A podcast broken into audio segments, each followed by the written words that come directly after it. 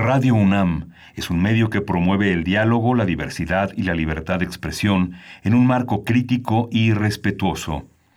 Los comentarios expresados a lo largo de su programación reflejan la opinión de quien los emite, mas no de la radiodifusora. Radio UNAM presenta Primer Movimiento. El mundo desde la universidad.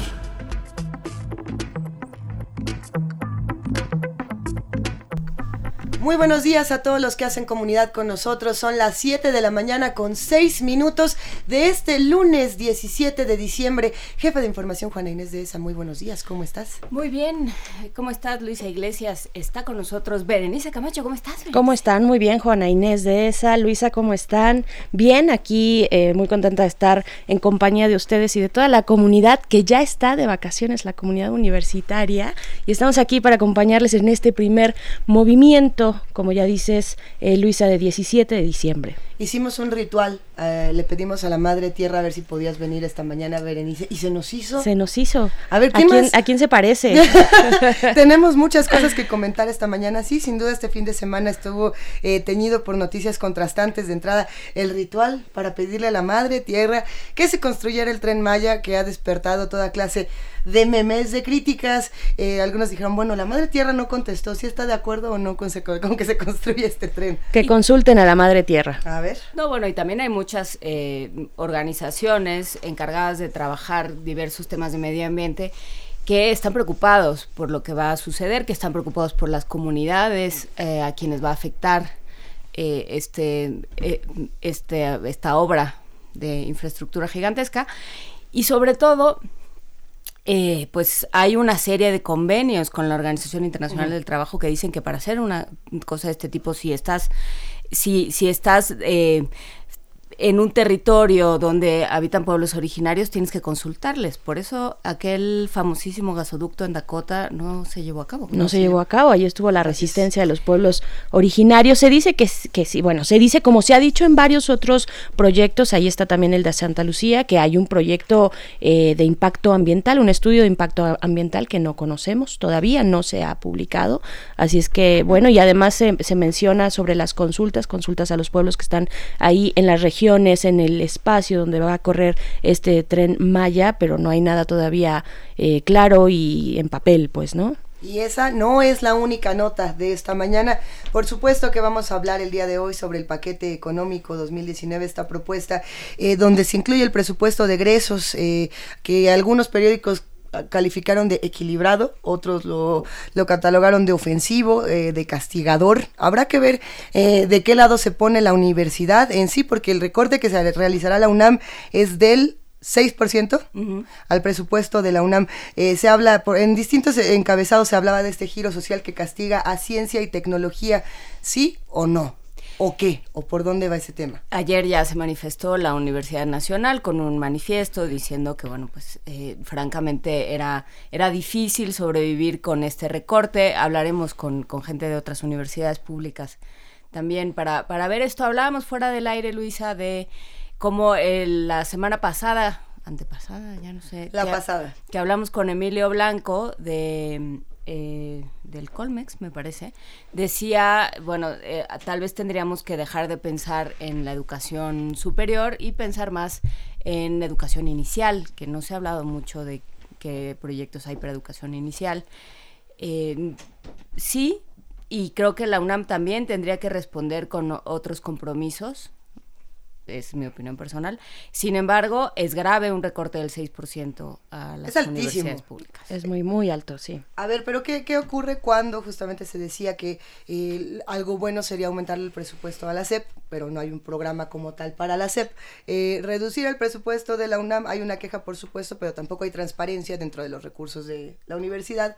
Eh, un reclamo que se ha hecho desde No hace completamente, digamos. Uno de los reclamos justamente que hacía la Asamblea de, de Jóvenes Estudiantes que se pedía transparencia y participación. Bueno, a lo mejor este es un buen momento para decir, eh, no nos recorten y nosotros también podemos modificar ciertas cosas. Tal vez sea un momento inevitable más que un buen momento, tal vez es eh, una de las eh, pues acciones que deberá tomar eh, la universidad, las autoridades y reflexionar respecto a esto, respecto a la transparencia, ¿no? Que sí afecta a algunos de los espacios, como dice Juana Inés, no todos, pero sí algunos importantes, ¿no? A lo largo de la transmisión estaremos compartiendo el comunicado que lanzó justamente la universidad a la Cámara de Diputados Vamos a ver de qué se trata.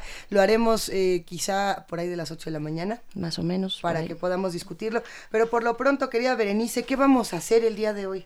Pues el día de hoy tenemos, pues ya, ya son las épocas y es importante hablar, ya, ya corresponde hablar de estas cosas. El taller de piñatas con Javier González Ortiz, piñatero de Acolmac, de eh, Acolman del Estado de México. Pues sí, esta tradición importante. Yo no sé ustedes a estas fechas, ya a estas, a estos momentos, cuántas piñatas han roto ya? ¿Ya, ya cuántas llevas en, tu, en tu lista? Espero que varias, Luisa. No, estoy, triste porque ayer tuve una posada y, sirva esto de disculpa para todos los papás de esta posada a la que fui. Dijeron, hay una de niños y una de adultos. Y entonces yo quería a fuerza pasar primero. Y la rompí, pero no fue intencional.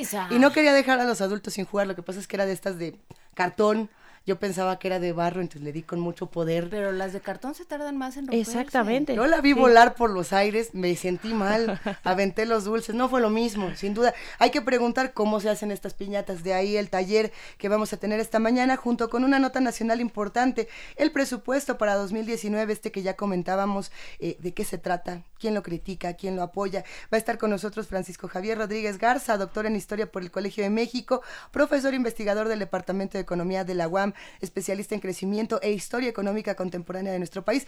Eh, sí, tenemos dos economistas de cabecera y ¿qué creen? Los dos se llaman Francisco Rodríguez, así que este es el... Y los dos son de la UAM. Además, si no me equivoco, bueno, este es uno de estos economistas de cabecera. Así es, y nuestra nota internacional hablaremos de la cumbre del cambio climático en su vigésima cuarta edición que tuvo lugar este fin de semana, se llevó a cabo en Polonia y pues bueno, nos estará comentando el doctor Clemente Rueda, sociólogo y secretario técnico del programa de cambio climático de esta universidad también. La poesía necesaria de esta mañana le toca a Berenice Camacho. Berenice, ¿estás lista? Dice que me toca a mí, pero yo digo. Eso, la escaleta no miente.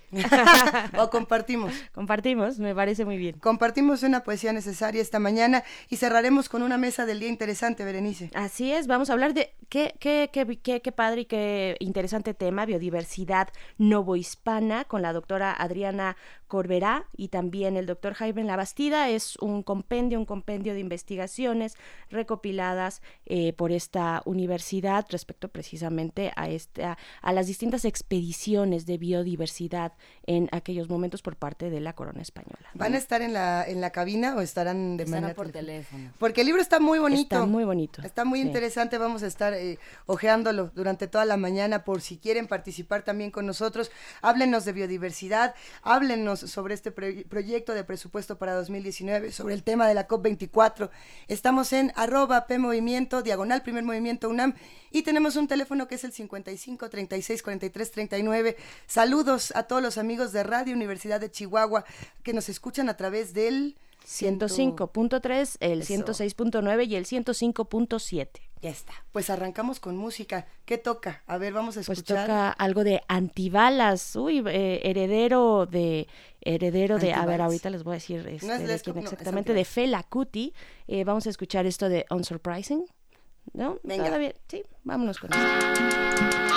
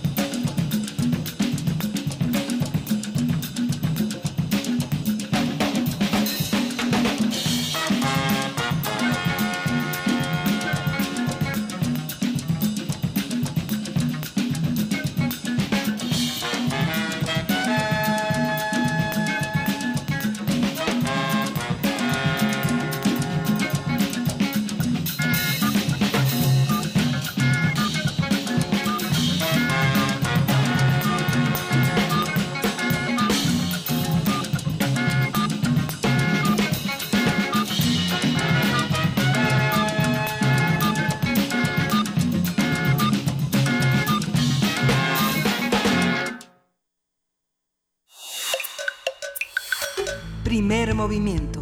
Hacemos comunidad. Y seguimos aquí en Primer Movimiento haciendo comunidad con todos los que nos escriben y con todos los que nos llaman. Eh, sí, Miguel Ángel Gemirán está recordando que ayer perdió el Cruz Azul. Gracias, Miguel Ángel. Vuélveme a romper. Lo habíamos, lo habíamos olvidado. Ya lo habíamos olvidado. ¿Qué opi a ver, ahí sí me encantaría saber la opinión de los que hacen comunidad con nosotros. ¿Qué estaban haciendo? Cruz Azul?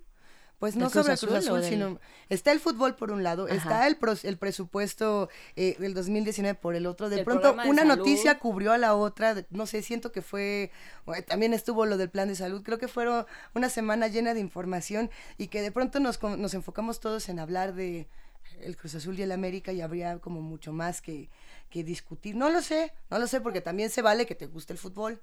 No, pero sí es cierto que es una temporada en la en la que se es propicia para aventar y aventar y aventar notas y que se vayan diluyendo. Y que se vayan. Que lo abra, que lo abra, la posada. Eso, claro. Y que, que, se vaya olvidando. Pero ahí hay muchos temas de, que vamos a, tratar de. Pues no de desahogar y no de agotar, por supuesto, pero de tratar esta semana para irnos a las vacaciones con esa. Pues con esas reflexiones. ¿Qué va a pasar con el plan de salud? Eh, el estado en el que está el Instituto Mexicano del Seguro Social, no sé si aguante eh, para, para absorber el seguro popular y para expandir la cobertura. Em, si va a haber ahorros, eso también va a ser un problema. ¿Qué va a pasar con, con el tren Maya? ¿Qué va a pasar con los presupuestos a educación? ¿Cómo se va a entender? Pero bueno, todo eso pues de pronto se ve opacado por la posada. ¿no? Se ve muy opacado y ese siempre es el problema de estas vacaciones porque el periodo ordinario de sesiones pues se terminaría el 15 normalmente, el 15 de diciembre, salvo cuando hay un nuevo presidente, ¿no? Cuando hay alguien nuevo en el Ejecutivo Federal. Entonces ahí sí se puede extender hasta el 31 de diciembre, me parece. Eh, y pues bueno, vamos a tener, pues sí, en pleno momento de posadas, de pavo, de romeritos, pues estar con un ojo al gato y otro al presidente supuesto y cómo lo están defendiendo, a ver si lo aprueba. obviamente lo van a aprobar. Y este, hay que ver también cómo, cómo se va conformando esta oposición, ¿no? Es interesante ese tema, ¿no? Y, por otro lado, a mí también me llamó mucho la atención eh, leer las opiniones de muchos militantes de Morena en contra de estas decisiones eh, de los últimos días. No quiere decir que todas las personas que participen dentro de un partido político tendrán que estar de acuerdo con eh, leyes y con presupuestos que ah, para el punto de vista, desde el punto de vista de muchos se hicieron a la aventón. Habrá que ver si, si hiciera el aventón o no. Eh, nos escribe Oscar Gutiérrez y nos dice, buenos días, aún hay esperanza de escuchar los villancicos que mandamos. Efectivamente, Oscar. No veníamos preparados, pero... Mientras haya señal, hay esperanza. Antes de que nos vayamos a, a, platicar sobre las piñatas y sobre cómo se hacen, escucharemos algunos villancicos. A ver, veré cuál nos toca. Pues le vamos a mandar un saludo y agradecimiento a Marco Antonio Borges porque nos manda este villancico que se titula Ya vienen los reyes, los reyes magos. Tan tan van por el desierto, tan tan Melchor y Gaspar, tan tan le sigue un negrito que todos le llaman el rey Baltasar. Tan tan vieron una estrella, tan tan la vieron brillar, tan tan tan pura y tan bella que todos la siguen a ver dónde va. Tan tan se cansa el camello, tan tan se cansa de andar tan tan que está cargadito de incienso y de mirra para quien se este es uno de los villancicos que nos enviaron a primer movimiento, pues que francamente eh, nos dejó muy nos dejó sorprendidas. Qué nivel, qué nivel de profesionalismo. Eh, muy bien para arrancar este lunes, ¿cómo lo ven? Muy bien para arrancar este lunes. Tenemos todavía muchos más villancicos por aquí. En un momento les compartimos eh, más de los que nos mandaron. Yo creo que tenemos para toda la semana. ¿Será? O no tanto para toda la semana. No sé, porque volteé a ver a Gabriel y como chivigón había desaparecido. Había desaparecido, pero tenemos muchos más. Sí, sí. Yo tengo ganas de escuchar la versión metalera. Ya, ya la pusieron el, No, no la pusimos. No la han puesto. ¿Podemos escuchar la metalera? Sí. Lo más interesante de esa versión es el uso de las percusiones. Aquí tiene como, como una campanita que no es una que no es particularmente una campanita. Tengo para mí que es una eh, forma parte de una batería Vasconia, pero no estoy muy segura. Ahora ahora mismo se los vamos a poner o ponemos otro, Uriel, ¿cuál te gustaría? Dice que el metalero en un momentito más o si quieren lo soltamos y luego les contamos de quién se trata. Eh, agradecemos a los que nos están escribiendo desde tan temprano para comentarnos todos los temas que ya se ponen sobre la mesa aquí en Primer Movimiento. Tenemos, a ver, le mandamos abrazo a Miguel Ángel Gemirán, a Oscar Gutiérrez, a Mar Heaven, a David García, que más dice, mira, eh, nada más. Ah, nada más, qué bonito. Dice, ahora todo el poder de las mujeres por la mañana. Qué grato será oír a la señora, a la señora Berenjena, a Berenice Camacho, en la poesía necesaria. Qué manera de iniciar. Saludos. ¿Ya tienes pensado qué en la poesía? Ya, ahorita, ahorita, ahorita entre el siguiente villancico y lo tendremos listo, todo perfectamente. También Pablo Extinto nos dice, buenos días, Radio UNAM. Eh, yo hice un ritual para que los de Resistencia Modulada me acompañen en estas semanas de vacaciones. Y pues sí, resulta que está la señora Berenjena en primer movimiento, yeah. Pablo, el vudú no cuenta. No, no es cierto. no, pues sí, sí cuenta. Que nos diga qué tipo de, ritual, sí, por supuesto, sí. Hay que decir que Miguel Ángel Quemain va a descansar esta semana porque ya, este, pues como todos, llegó a, este, a estas semanas un poco desvencijado, como todos nosotros. Va a descansar y estará de vuelta el 7 de enero con los Reyes. Le mandamos un gran abrazo, nos escuchamos muy pronto, porque en efecto, el primer movimiento sale de vacaciones a partir de la próxima semana. Entonces vamos a tener los programas con lo mejor de primer movimiento, si no me equivoco, eh, del 2018, en nuestros deseos para el 2019. Y, ¿Incluiste tus deseos en tus programas, Luisa? Yo sí. ¿Hay deseos personales en esos programas? Por supuesto que sí. No, no, deseos personales no. Uriel, tenemos ya el villancico, venga, soltémoslo. Este es de Israel y se llama Ven a cantar, hijo. Se pasa.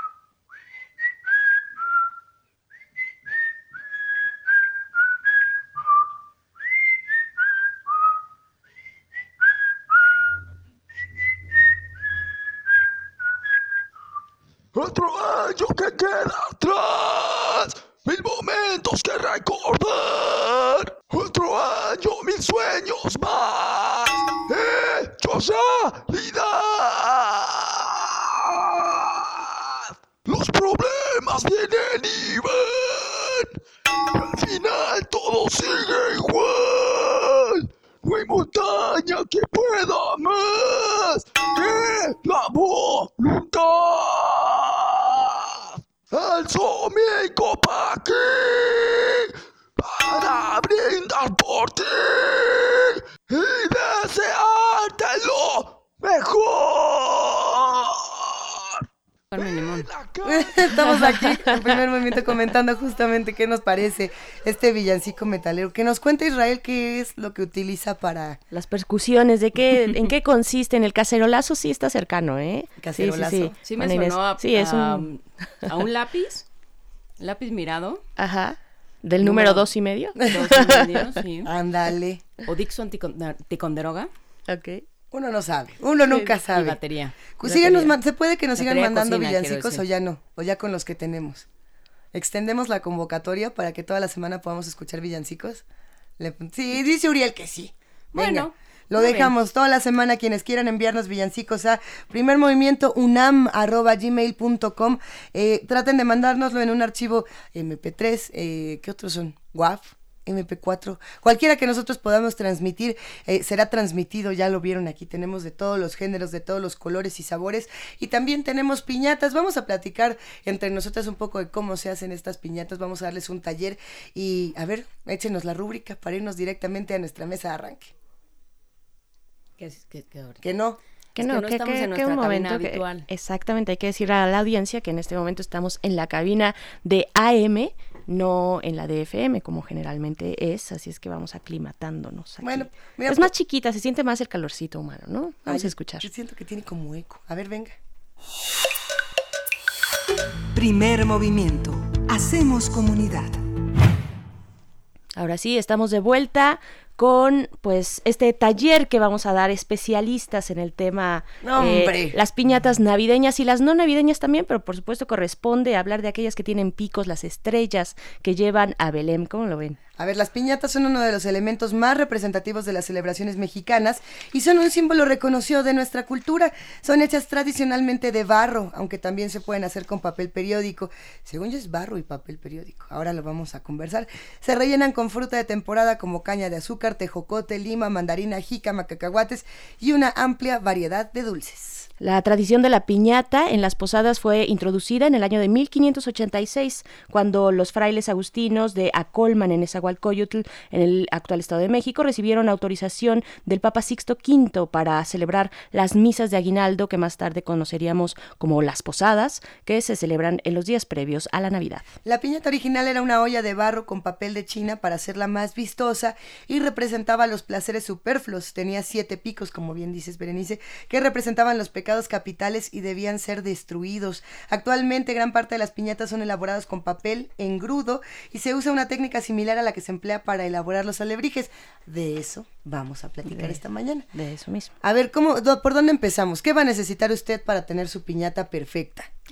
Teníamos una discusión fuera del aire, el, eterno debate entre eh, cartón, entre, entre olla o, o no olla. ¿Olla de barro o no olla de barro? Olla de barro o no olla de barro. Sí, nos parece un tema eh, fundamental en este, en, en este, te- en este sentido, porque eh, ustedes lo han visto, lo han vivido, por supuesto que en aras de la seguridad de los y las pequeñas, pues se ha cambiado, eh, los materiales han cambiado, han mutado sobre los que se realizan estas tradicionales piñatas y pues bueno, ya cada vez queda más lejos el barro, la olla de barro. Y la lo cual en el ojo. Y porque estás la astilla en el arriba. ojo, el accidente, la- no, no, no hay sangre, entonces ya no se siente exactamente igual esta emoción navideña. ¿no? Y ha cambiado eh, por seguridad de, pues, de todos, ¿no? Para que no salgan volando los, los trozos de barro, pero esto dificulta, dificulta la tarea, ¿no? De, de- de pegarle a la piñata y de que suene y de que se rompa bien, sobre todo. Bueno, vamos entonces a tomar eh, cartón como referente para que no haya accidentes esta, en estas fiestas decembrinas. Pero antes de pasar al cartón, vamos a explicarles un poco cómo se hace el engrudo, que es el, el principal ingrediente para pegar en esta piñata. Van a necesitar, a ver si tienen papel por ahí, va a ser agua, harina, como ya le decíamos, cartón, periódico, papel de china y mecate. No se necesita más para tener una piñata, a menos de que usted quiera hacerla más vistosa. Es que había una discusión, había un debate, ¿no te acuerdas? En la, en la junta de producción de si eh, de ponerle vinagre o no al engrudo. Bueno, hasta donde yo tenía entendido, no. ¿Alguna Yo vez no, no sabía esa variante. alguien, alguien de aquí se ha hecho una tole de harina de arroz? Sí, Sí, bueno, a mí- claro. a, mí, me gusta mucho. Y más cuando es el de la cajita azul, eh, que es de la estrellita. Vania hizo cara de fuchi, pero es que le tienes que echar azúcar, Vania, si no nada más sabe justamente a, A engrudo. engrudo. A ver, el engrudo se hace de la siguiente manera. Usted toma dos tazas de agua, hasta tres puede poner, en una ollita, la pone a calentar. Nada más a calentar a fuego lento. Cuando llega, o, o como que al, al primer hervor, va a tomar una taza de agua fría. Es que según yo ese es el, tru- el verdadero Ese es- truco. Ahí está. ¿Es el agua Ajá. fría? Para que no se haga bolas el engrudo, como bien dice el dicho, es que en el agua fría tienes que echar eh, una taza de harina y la tienes que disolver antes de echarla al agua caliente. Si tú logras disolver por entero la harina, después la echas en el agua caliente y esperas al siguiente hervor con fuego lento, tendrás el mejor engrudo. Ese es el consejo que me daba mi mamá.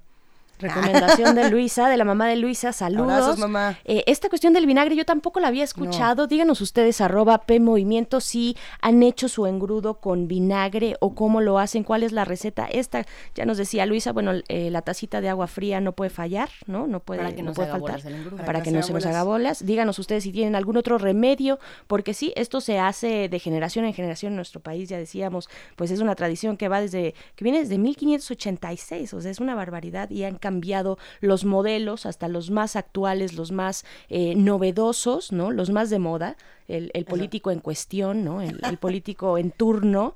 eh, y pues bueno, díganos ustedes, arroba P, P Movimiento, cómo hacen el engrudo de sus piñatas. En- con esta misma técnica es con la que actualmente se hacen estos juguetes para niños. Digo ya por si hay este niños curiosos o adolescentes ¿Cuáles o padres. Los nuevos juguetes que son, eh, les dicen slime en inglés. slime. El slime, que es la, muy famoso. la boligoma, el moco coco de King Kong, todas estas cosas se hacen con el mismo procedimiento. Nada más que necesitamos echar bórax, pero eso será para otro programa totalmente distinto. Aquí lo que nosotros El día ya que tenemos hablemos de coloides, nos dedicamos a ello. es un temazo, porque bueno, no solamente hay juguetes, hay muchas cosas que requieren del coloide para subsistir. Agua, harina, ahí ya va el engrudo. Tenemos nuestro engrudo y lo dejamos enfriar. No ponga el engrudo caliente porque de nada sirve. Lo dejamos enfriar a una temperatura ambiente, tibiecito, y de ahí comenzamos a ver y hacer la forma. Ahí comenzamos a hacer la forma, que es eh, una de las eh, polémicas sobre si hacerla. Bueno, la tradicional obviamente es esta estrella con siete picos. Yo no, no tenía tan claro que eran los que representan cada uno de los picos a los siete pecados capitales, ¿no? Me sonaba que podía ser. Bueno, ahí está. Es así efectivamente. Y la polémica de la forma, hacerla o no con esta eh, olla de barro, ¿no? Tan tradicional y que se rompe de una manera más fácil, ¿no? Eso. Empezamos, empezamos, bueno, a cambiar estos materiales por materiales pues más amigables para los humanos, pero sí, generalmente es que, ¿con, qué lo hacen ustedes? ¿Con un globo tal vez? Con un globo, ¿no? Y, le van pegando... Eh, Nos había faltado el globo, nos había faltado el globo. Es que sí mencionaste la olla, pero no mencionaste Sí, porque si es solo cartón, la alternativa. no, todo el cartón no se puede porque necesitas la forma. Algo que le dé forma. Es que yo digo, no fuiste niño, si no te lastimaste la mano metiéndola los dulces en la piñata y cortándote. Pero Mayra Elizondo, Mayra, Mayra, Elizondo este, apunta algo importante. Una piñata de cartón tarda mucho en romperse y todo se convierte en un show tipo Discovery salvaje. Sí. Sí. En donde al final ponen hasta uno a pegarle y termina alguien rompiéndola artificialmente, cuando ya alguien entra y la rasga. Cuando el tío alto entra y rasga la piñata, todos los niños ya enloquecidos abajo, empujando al tío, bueno, ¿qué es eso? Eh, justo, justo. ese, ese fue el problema de la piñata que a mí me tocó ayer. Que no había manera de romperse de pronto. Eh, siempre acaba en eso, en que no, no sé si disfrutamos tanto o no la experiencia, pero hay que acostumbrarnos a los nuevos modelos. Eh, por aquí nos, nos dicen, y, y bueno, dicen bien que hay que proteger el área de trabajo antes de empezar, que con qué periódico, a qué político vamos a poner para echarle engrudo y, y globos y demás. ¿Qué publicación periódica? ¿Qué, publicación? ¿Cuál pondría el, el Reforma tiene y el Financiero tienen hoja grande. Entonces yo diría, yo diría por ahí. ¿La sábana? La sábana del, del diario. Pues mira, con tantos buenos escritores que quitaron del Reforma, ya, ya lo podemos poner y no tiene contenido, nada más tiene publicidad, hasta donde yo tengo entendido el periódico Reforma. Entonces, mira, nos puede servir para una gran mesa de trabajo. El financiero, cuando nos diga que, son equilibrados los recortes de presupuesto, mira. También, ahí eh, depende, elija su sección favorita para proteger el, el área de trabajo, para realizar sus piñatas. Díganos ustedes cuál pondrían no sé, ¿cuál, cuál te interesaría estar leyendo mientras, mientras estás realizando tu piñata? Yo tenía un muy buen amigo que disfrutaba mucho leyendo las esquelas. Digo, ya hablando, no, no por ponerse macabros, pero siempre que poníamos piñatas, él, él, las leía y nos comentaba y decíamos, bueno. Es una buena forma de comentar también las noticias, ¿no? Te, puede, te reunir. A ver, tenemos entonces el engrudo, inflamos un globo verde de qué tamaño, grandecito, como tamaño panza. Pues tamaño panza, este, siete meses de... Ándale. Bueno, si pueden conseguir estos globos, los venden sin duda en el centro de, la ciudad, los venden detrás, en la calle de... y ahí, es moneda donde venden los globos, y si no me equivoco, ahí venden estos globos muy grandes donde se puede empezar a trabajar. Y lo que uno va a hacer es, primero que nada, eh, llenar este globo engrudo, lo más que se pueda. Después de eso comenzamos papelito por papelito a remojar y a poner. Eh, recortamos el periódico en tamaño cuadrito, cuadrito, ¿no? 5 por 5 un poquito más. Pero, eh, Luisa, yo tengo, o sea, existen globos, digamos, que, debas utilizar preferentemente para hacer la piñata. No puede ser cualquier cualquier globo de fiesta de estos. Este, Pero es que tiene que tiene que tener suficiente grosor para que aguante inflarlo bastante. O sea, sí necesitas un globo grande. Un globo grande. En mis tiempos esos los vendían en el semáforo. ¿No? Estos globos grandotes, grandotes. Yo ya no los he vuelto a ver, los he visto en el centro. No, ahora eh, solo venden cargadores y esos y, esos este, matamoscas que son como de la Inquisición. Sí, sí, sí, pobres. A ver, entonces ya tenemos eh, este, este globo al que le vamos a ir eh, pegando todos estos, papelitos, Y hay que tener cuidado, y yo creo que este es el paso más importante. La capa 1 se seca no empezar con la capa 2 hasta que la capa 1 no se seque. O la piñata no va a salir. Nada con prisas. Nada Ese es un básico en la vida, para todo, para las piñatas y para la vida. Deje secar. La primera capa se tiene que secar, asentar y después continuamos. Hay una pregunta que por aquí nos hacen en redes sociales y es si debemos o no pintar eh, la piñata. Eh, ya llegaremos a ello, yo pienso que no, que no debemos pintar la piñata. Eh, mientras se seca la capa 1 de, de, engrudo y periódico, vámonos justamente a otro villancico. Este, este va a estar muy divertido. ¿Quién nos lo mandó? Este nos lo manda. Nos lo manda Edgar Chávez, que lo, eh, lo envió ayer diciendo que por favor, por favor, por favor, ojalá pudiera Orale. entrar. Por supuesto que puede entrar. Todo aquello que manden se va a escuchar esta semana, siempre y cuando lo manden antes del jueves, por favor. Eh, y pues sí, esto es Adeste Fideles con Edgar Chávez. Un gran abrazo, muchas gracias. ad esse fideles, leti triumfantes,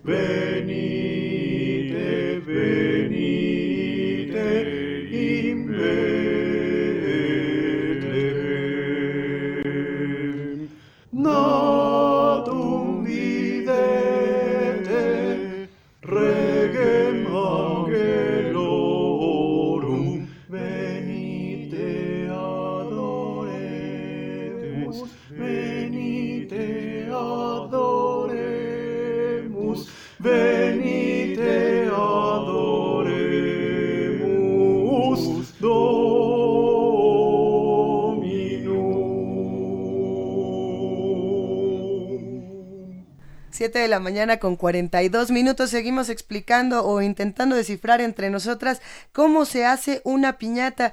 Eh, Elizondo nos escribe, le mandamos un abrazote y dice, yo usaría cualquier sección de sociales o eso que llaman periodismo de espectáculos. Jaja. Sí, sí, en una de esas puede ser.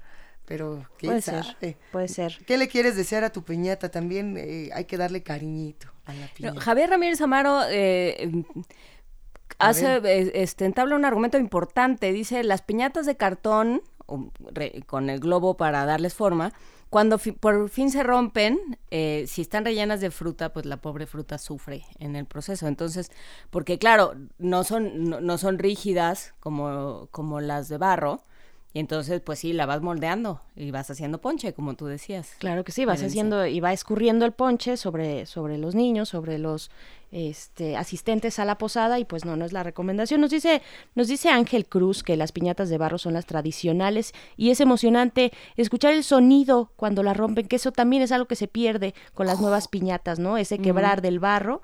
Eh, y caen las frutas o juguetes, dice todos de eh, se, todos se abalanzan o ganan a ganar lo más posible, pues sí, pero cuando pues sí son de no son de barro, pues queda hecho ahí pues una cosa muy muy terrible y, y desastrosa en el piso, eh, una especie de ponche, ¿no? Tal vez la recomendación sea también no poner mandarinas. ¿no? no poner mandarinas, regálenlas al final. Uh -huh. A los niños, no, bueno, se, sí se las van a comer y les va a encantar. Y los adultos también. Ay, no sé, a mí sí me no, gustan sí. más las piñatas rellenas de, de dulce, dulce, porque me gusta mucho el ponche. Prefiero tomarme mi ponche y jugar con dulces. Pero muchos dirán, no, es que no, estás acabando con una tradición que uh -huh. era llenarla de frutas. ¿no? Eh, la tradición original era esa. No lo sé. No lo sé, pero bueno, por lo pronto tenemos aquí eh, más recomendaciones. Una vez que acaban con la primera capa, se recomienda poner hasta cinco capas de periódico o más, si así lo requiere, para eh, fortalecer el globo y a ver qué tanto se tarda la piñata en romperse, Bere. Así es, pues póngale suficientes capas. Eh, yo creo que ya después de esta sección yo terminaré abogando eh, pues ya por el futuro barro, por, por, el barro. barro. Por el barro, sin duda nos, nos quita muchas complicaciones, pues sí, la parte de que uno se raspa, pero aquí estamos, ¿no? O sea, eh, aquí estamos todas, aquí estamos este, intactas y cuántas, cuántas piñatas no rompimos en nuestro haber. A ver, en el caso... Inés, ninguna. Ninguna. Pues ¿No? ¿No? porque nunca alcanzaba, siempre me, ponía, me ponían al principio, de, todo mal. Pero de eso se trata, pues de que bajen un poquito la piñata, de que cada quien a su... La, la piñata no, es democrática. Nunca ha, sido, nunca ha sido una actividad en la que yo pertenezco, porque además como, como no me gustaban las multitudes, entonces me quedaba en la orilla y solo pescaba un tejocote y una caña. Y ya el que iba. llegaba hasta tus pies, rodando. Sí, ¿Cuántas te el tocó tejocote a ti, que llegaba. Eh, tampoco tantas, yo creo que yo vengo de una, de una familia con muchas primas, primas un poquito mayores que yo, y entonces ellas siempre se llevaban eh, la mejor parte, pero bueno, también me llegaba uno que otro eh, tejocote, una caña, las cañas me gustan ¿Y no mucho. te daban un aguinaldo? ¿No te decían, bueno, Sí, sí, bueno, bueno, ahí, ahí va, ahí va algo, pero Tome, siempre la buena- emoción es, buena bueno, prima. pa- para los que sí podemos disfrutar esto, la emoción es romperla, ¿no? Creo que ya fue hasta más grandecita, ¿no? 12 años por ahí, que ya pude romper mi primer piñata, pero antes no, mis primas siempre, siempre lo hacían. Han, han mencionado una palabra importante esta mañana y es el aguinaldo. El Eh, aguinaldo. ayer yo me enteré, ayer, a mis 32 años me enteré que el aguinaldo es la bolsita de dulces que te dan al final.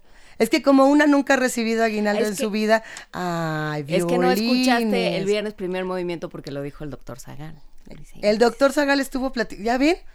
Por eso uno tiene que estar atento de lunes a viernes de habló 7 a de 10. todo. El aguinaldo es justo esta bolsita de dulces que se da al final para todos los niños que lloraron porque no les tocó el dulce, la fruta, es más, el orgullo de haberle dado un, un buen trancazo a la piñata. No, yo la verdad solamente rompí dos en mi vida. Contando la que rompí ayer, nunca me había tocado romper una piñata más que en, creo que cuarto de primaria.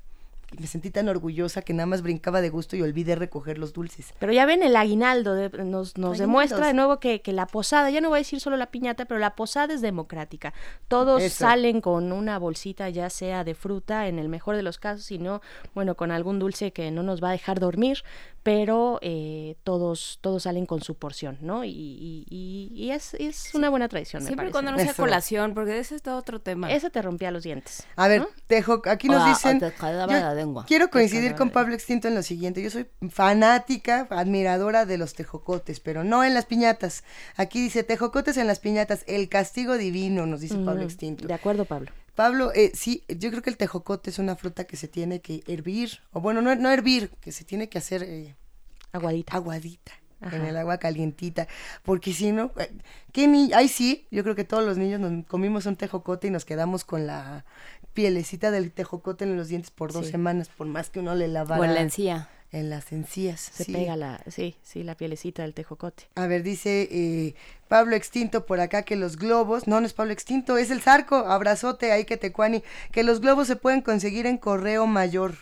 Los globos de la piñata. Entonces, si decidió hacerla con, con globo y no con olla, el globo lo consigue en correo mayor. El periódico ya dijo Mario Elizondo que es de sociales. Yo decía que era de reforma. Tú decías que era de financiero, Bere. Eh, sí, no importa, el- no importa eh, cuál sea el diario de circulación nacional, siempre y cuando tengamos la sección correcta. La sección correcta. O el que se encuentren en su casa.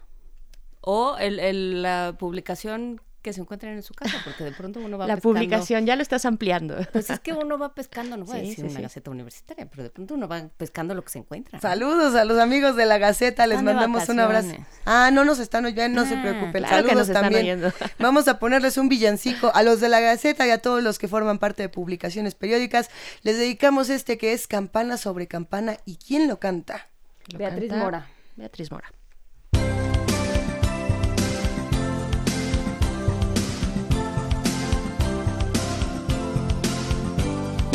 Campanazo de campana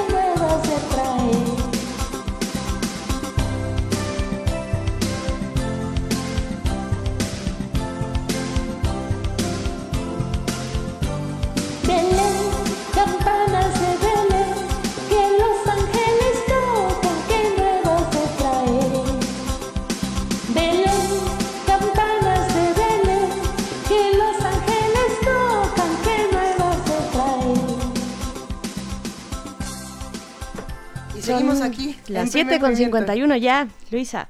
Aquí estamos. Aquí estamos, aquí estamos viendo, pues, eh, Juana Inés nos dice que ella no, ya nos, ya, ya escucharon, ella no es de piñata, ella no se formaba para pegarle a la piñata y mucho menos se, se abalanzaba entre la multitud abriéndose paso para alcanzar esa jícama que quedaba al fondo, pero... Pues es eh, que yo era muy, muy chiquita y muy torpe, entonces siempre me pegaban. Bueno, eras muy chiquita en ese momento, pero fuiste creciendo y tuviste distintas navidades y distintas Eso. Muy poco. algo, algún, algún papel especial debiste haber tenido en las posadas Siempre me tocaba leer. leer. Lo tuyo era leer. Lo mío era leer. Martelera Valencia está diciendo, eh, mi mamá ¿Qué hacía la piñata de barro, se humedece la olla, se pega un aro de tela con engrudo, pero ¿dónde se pega ese aro? ¿En la boca, digamos? A ver dónde está el del- mensaje que nos manda. Aquí está en Twitter y Ajá. dice, Sí, en la Vania- boca de la Vania olla. está haciendo unos gestos que no entiendo. Eh, Se pega un aro de tela con engrudo, ah, toda la olla. Se le pone como una pijamita de tela con engrudo y se le ponen tiras como gajos hacia abajo para cuando se rompa la mayor parte quedan pegados. O sea, no se no explota la olla, sino que eh, se rompe en, en- en partes más Sí, grandes. Así es, cuando éramos más pequeños forrábamos las piñatas con tela. Ah, yo eso nunca lo había ¿Nunca? visto. Yo tampoco. Le ponías la capita de tela y después ya le ponías eh, el periódico, pero eso era para que cuando le pusieras el papel de China no se viera el, Periódico. el periódico y no se vieran las letritas. De hecho, si tu piñata revelaba por ahí dos que tres letras, sabías que habías perdido la batalla. Pero a ver, ya tenemos entonces nuestro globo o nuestra olla cubierta, ya tenemos el periódico puesto y lo que sigue justamente es el papel de China. De ahí cómo nos vamos. Después del papel de China, Es que ahí está el quid porque Ahí uno que decide. decidir la forma. ¿Vamos a hacer una tradicional o vamos a hacer una más complicada? yo diría que vámonos por, por lo simple, lo simple y lo clásico, algo tradicional, ¿no? ¿Qué les parece? Una estrella muy tradicional, siete, gusta. siete picos, ya, ya sabemos, ya tenemos, ya tenemos la fórmula, ¿no? No, no, Juana Inés Pero- está haciendo unas caras que tampoco. Es que estoy pensando ¿Cómo se los hace? acomodas. ¿Cómo acomodas los picos? ¿Cómo acomodas los picos para que queden Sencillo, simétricos? sencillo. Tú tienes siete picos que representan los siete pecados eh, capitales, ¿no? Tomas, eh, vas a necesitar para ellos siete cartulinas. Siete cartulinas, ¿por qué? Porque es la manera más fácil. Y si usted tiene una menos, menos este, compleja, dígame. Pero según yo, tomamos siete cartulinas y las hacemos churrito, cucurucho. Va a quedar el pico, vamos a recortar el sobrante. Si usted lo desea, puede engrapar el, el pico para que no se deshaga o lo puede pegar con el engrudo. Sugiero las grapas porque, bueno, ya tenemos la oportunidad de hacerlo. Lo engrapamos y los pegamos como un aro alrededor de, de la piñata, como si fueran los rayos del sol. Así es. Y ya quedó. Tienes, tienes Bueno, una y experiencia uno acá, amplia, o sea, como cada uno en la panza. Es que a mí sí me gustaba. Las, lo que es los alebrijes y las piñatas, creo que es una tradición que podemos disfrutar muchísimo. Y que además la podemos hacer cualquier día. La piñata no es nada más un instrumento navideño. ¿Cuántas fiestas en nuestro país hacen uso de piñatas? Como eh, cuando, Pues cuando le pegas ¿no? al Sí, diablito. Sí, sí.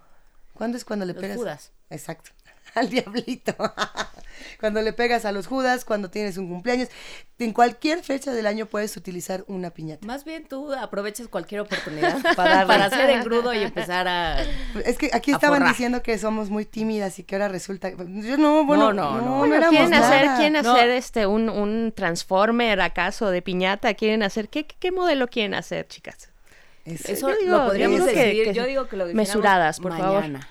Mañana. Lo decidimos mañana. Vamos a seguir con este taller de piñatas. Eh, dejen descansando. Si, si realmente se van. A ver, espera, antes de que cerremos.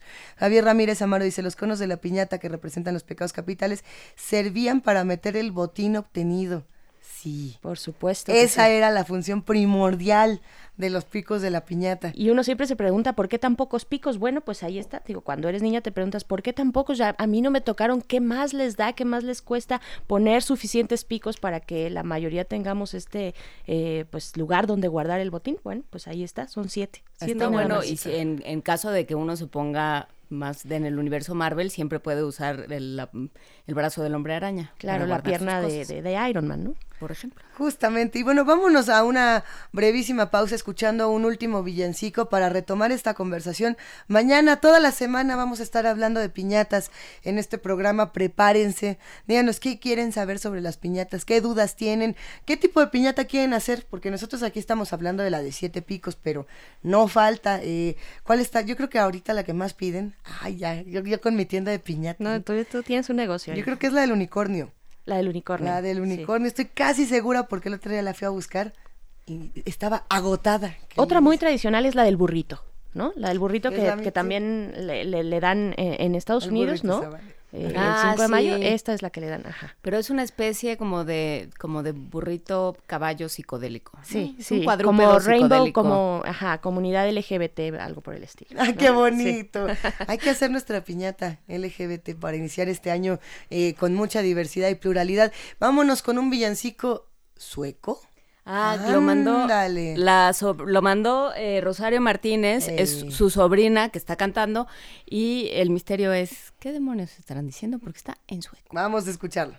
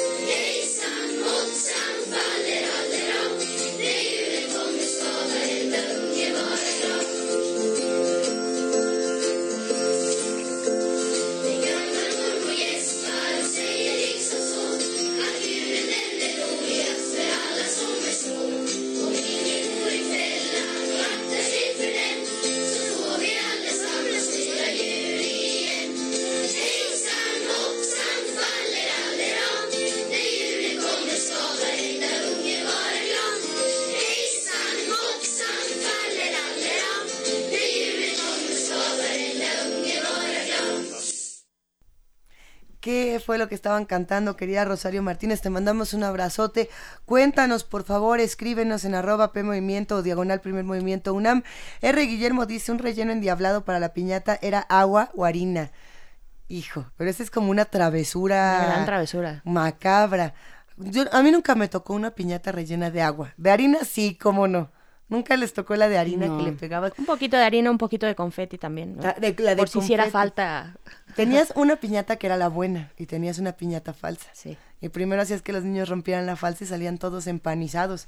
Y era bastante chistoso. Pero no sé qué tan felices quedaban los pequeños después de, La de piñata de harina así. sí no creo o que las mucho. mamás y los papás de los pequeños que tenían que limpiarles, ¿no? A los niños y el empanizados. que no se limpia jamás, No, no se también. Nos están mandando abrazos, saludos. Mañana vamos a seguir hablando de piñatas, eh, porque por aquí también ya están recordando la canción que uno tiene que cantar cada vez que se rompe la piñata, las distintas formas, los distintos tratamientos que se le dan al papel picado, que son muchos. No es tan fácil como nada más. ¿Al papel de China? Sí, ay, yo digo Al papel, papel- sí, picado, al ¿verdad? pero sí papel es de el, es papel el papel de China. Ya perdón. estábamos discutiendo el tema de eh, en cuadritos o en bolita. Cuadritos o bolitas. Para o sea, como flequitos, ¿no? Flequillos, digamos, o bolitas. Bolitas tipo eh, las que hacías en el kinder. ¿no? Los flequitos quedan en los picos, Ajá. en la pelota, digamos, en no, el globo pero o en la digamos olla. que le pones olancitos, que le llaman. O lancitos en la, en la, en la, en la bolita. Bueno, vamos a estar subiendo imágenes de piñatas en nuestras redes. Compártanos también, eh, por favor, imágenes de piñatas que quieran eh, aprender a hacer, porque mañana tendremos expertos en este tema que estarán con nosotros ayudándonos en este taller. Pero por lo pronto nos vamos a ir a una pausa y regresamos a la segunda hora de primer movimiento para hablar del plan de presupuesto, este proyecto de presupuesto para 2019 de la COP24. Vamos a hablar de biodiversidad y para eso nos encantaría escuchar sus opiniones y seguir haciendo comunidad. Vámonos. Síguenos en redes sociales. Encuéntranos en Facebook como Primer Movimiento y en Twitter como arroba PMovimiento. Hagamos comunidad.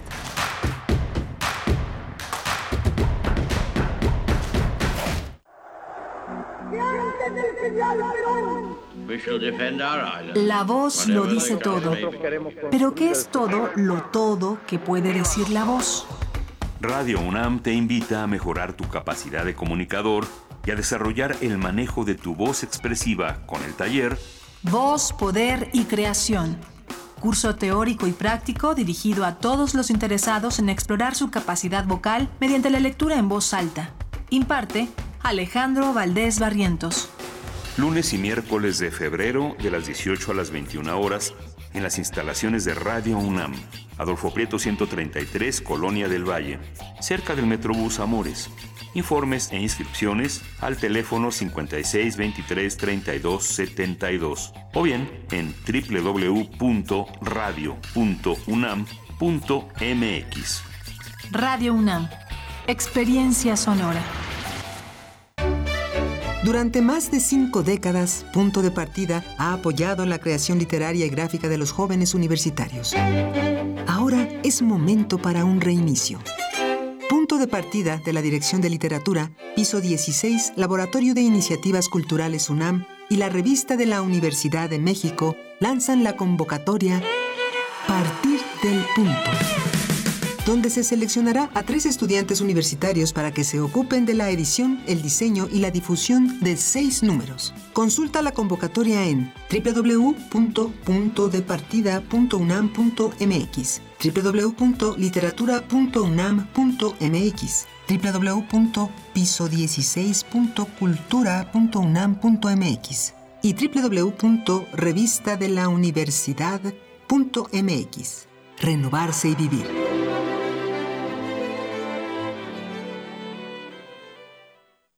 En la Ciudad de México hacemos elecciones de calidad mundial y es por ello que durante el pasado proceso electoral el ISM refrendó su certificación ISO, manteniéndose como el único instituto electoral en el país certificado internacionalmente bajo la norma ISO 17582-2014. Esta certificación garantiza que el instituto realiza sus funciones en observancia a los más altos estándares de calidad internacional. Con calidad y participación, todo funciona. Instituto Electoral Ciudad de México. El Centro de la Imagen invita a la muestra integrada con una selección de las obras participantes de la Bienal de Fotografía 2018, un certamen bianual que convoca a fotógrafos y artistas visuales de distintas partes del país con el propósito de fomentar e impulsar la producción fotográfica. Reúne trabajos de 24 artistas con 295 piezas agrupadas en seis núcleos temáticos. Paralelamente se ofrece un amplio programa de actividades. La exposición Bienal de Fotografía 2018 se puede visitar en el Centro de la Imagen. Casa del Lago UNAM inicia inscripciones para su primer trimestre 2019. Cursos y talleres con amplia oferta. Fotografía, cine, historia del arte, danza, artes plásticas, letras y mucho más. Inscripciones abiertas. Consulta costos y horarios en www.casadelago.unam.mx. Queremos escucharte. Llámanos al 55 36 43 39 y al 55 36 89 89. Primer movimiento. Hacemos comunidad. Y en este momento son las 8 de la mañana con 4 minutos, ya lo decíamos, es lunes 17 de diciembre y volvemos a saludarlos con muchísimo gusto, queridísima Berenice Camacho, ¿cómo estás? Luis Iglesias, muy bien, Juan Inés de esa, como, como continúas en esta segunda hora de primer movimiento. Sí, muy bien, también. Seguimos con las piñatas. Seguimos aquí con las piñatas. Siguieron eh, saliendo temas y discusiones que iremos desahogando durante los próximos dos días, porque vamos a hablar hasta el miércoles de piñatas. A partir del jueves y el viernes también estará con nosotros Rodrigo Llanes para responder todas las preguntas sobre la cocina navideña que usted eh, siempre se había hecho y nunca había encontrado quien le respondiera. Estará con nosotros Rodrigo Llanes. Bueno, y hablando de piñatas, hay piñatas que nos gustan, otras que no tanto, otras que han sido criticadas y una de ellas justamente se refiere al proyecto de presupuesto para 2019.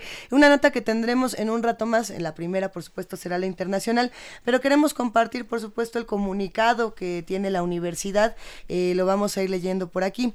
La Universidad Nacional Autónoma de México expresa su preocupación y desacuerdo con el proyecto de presupuesto de egresos para 2019, elaborado por la Secretaría de Hacienda y Crédito Público y entregado el sábado a la Cámara de Diputados para su análisis, revisión y aprobación.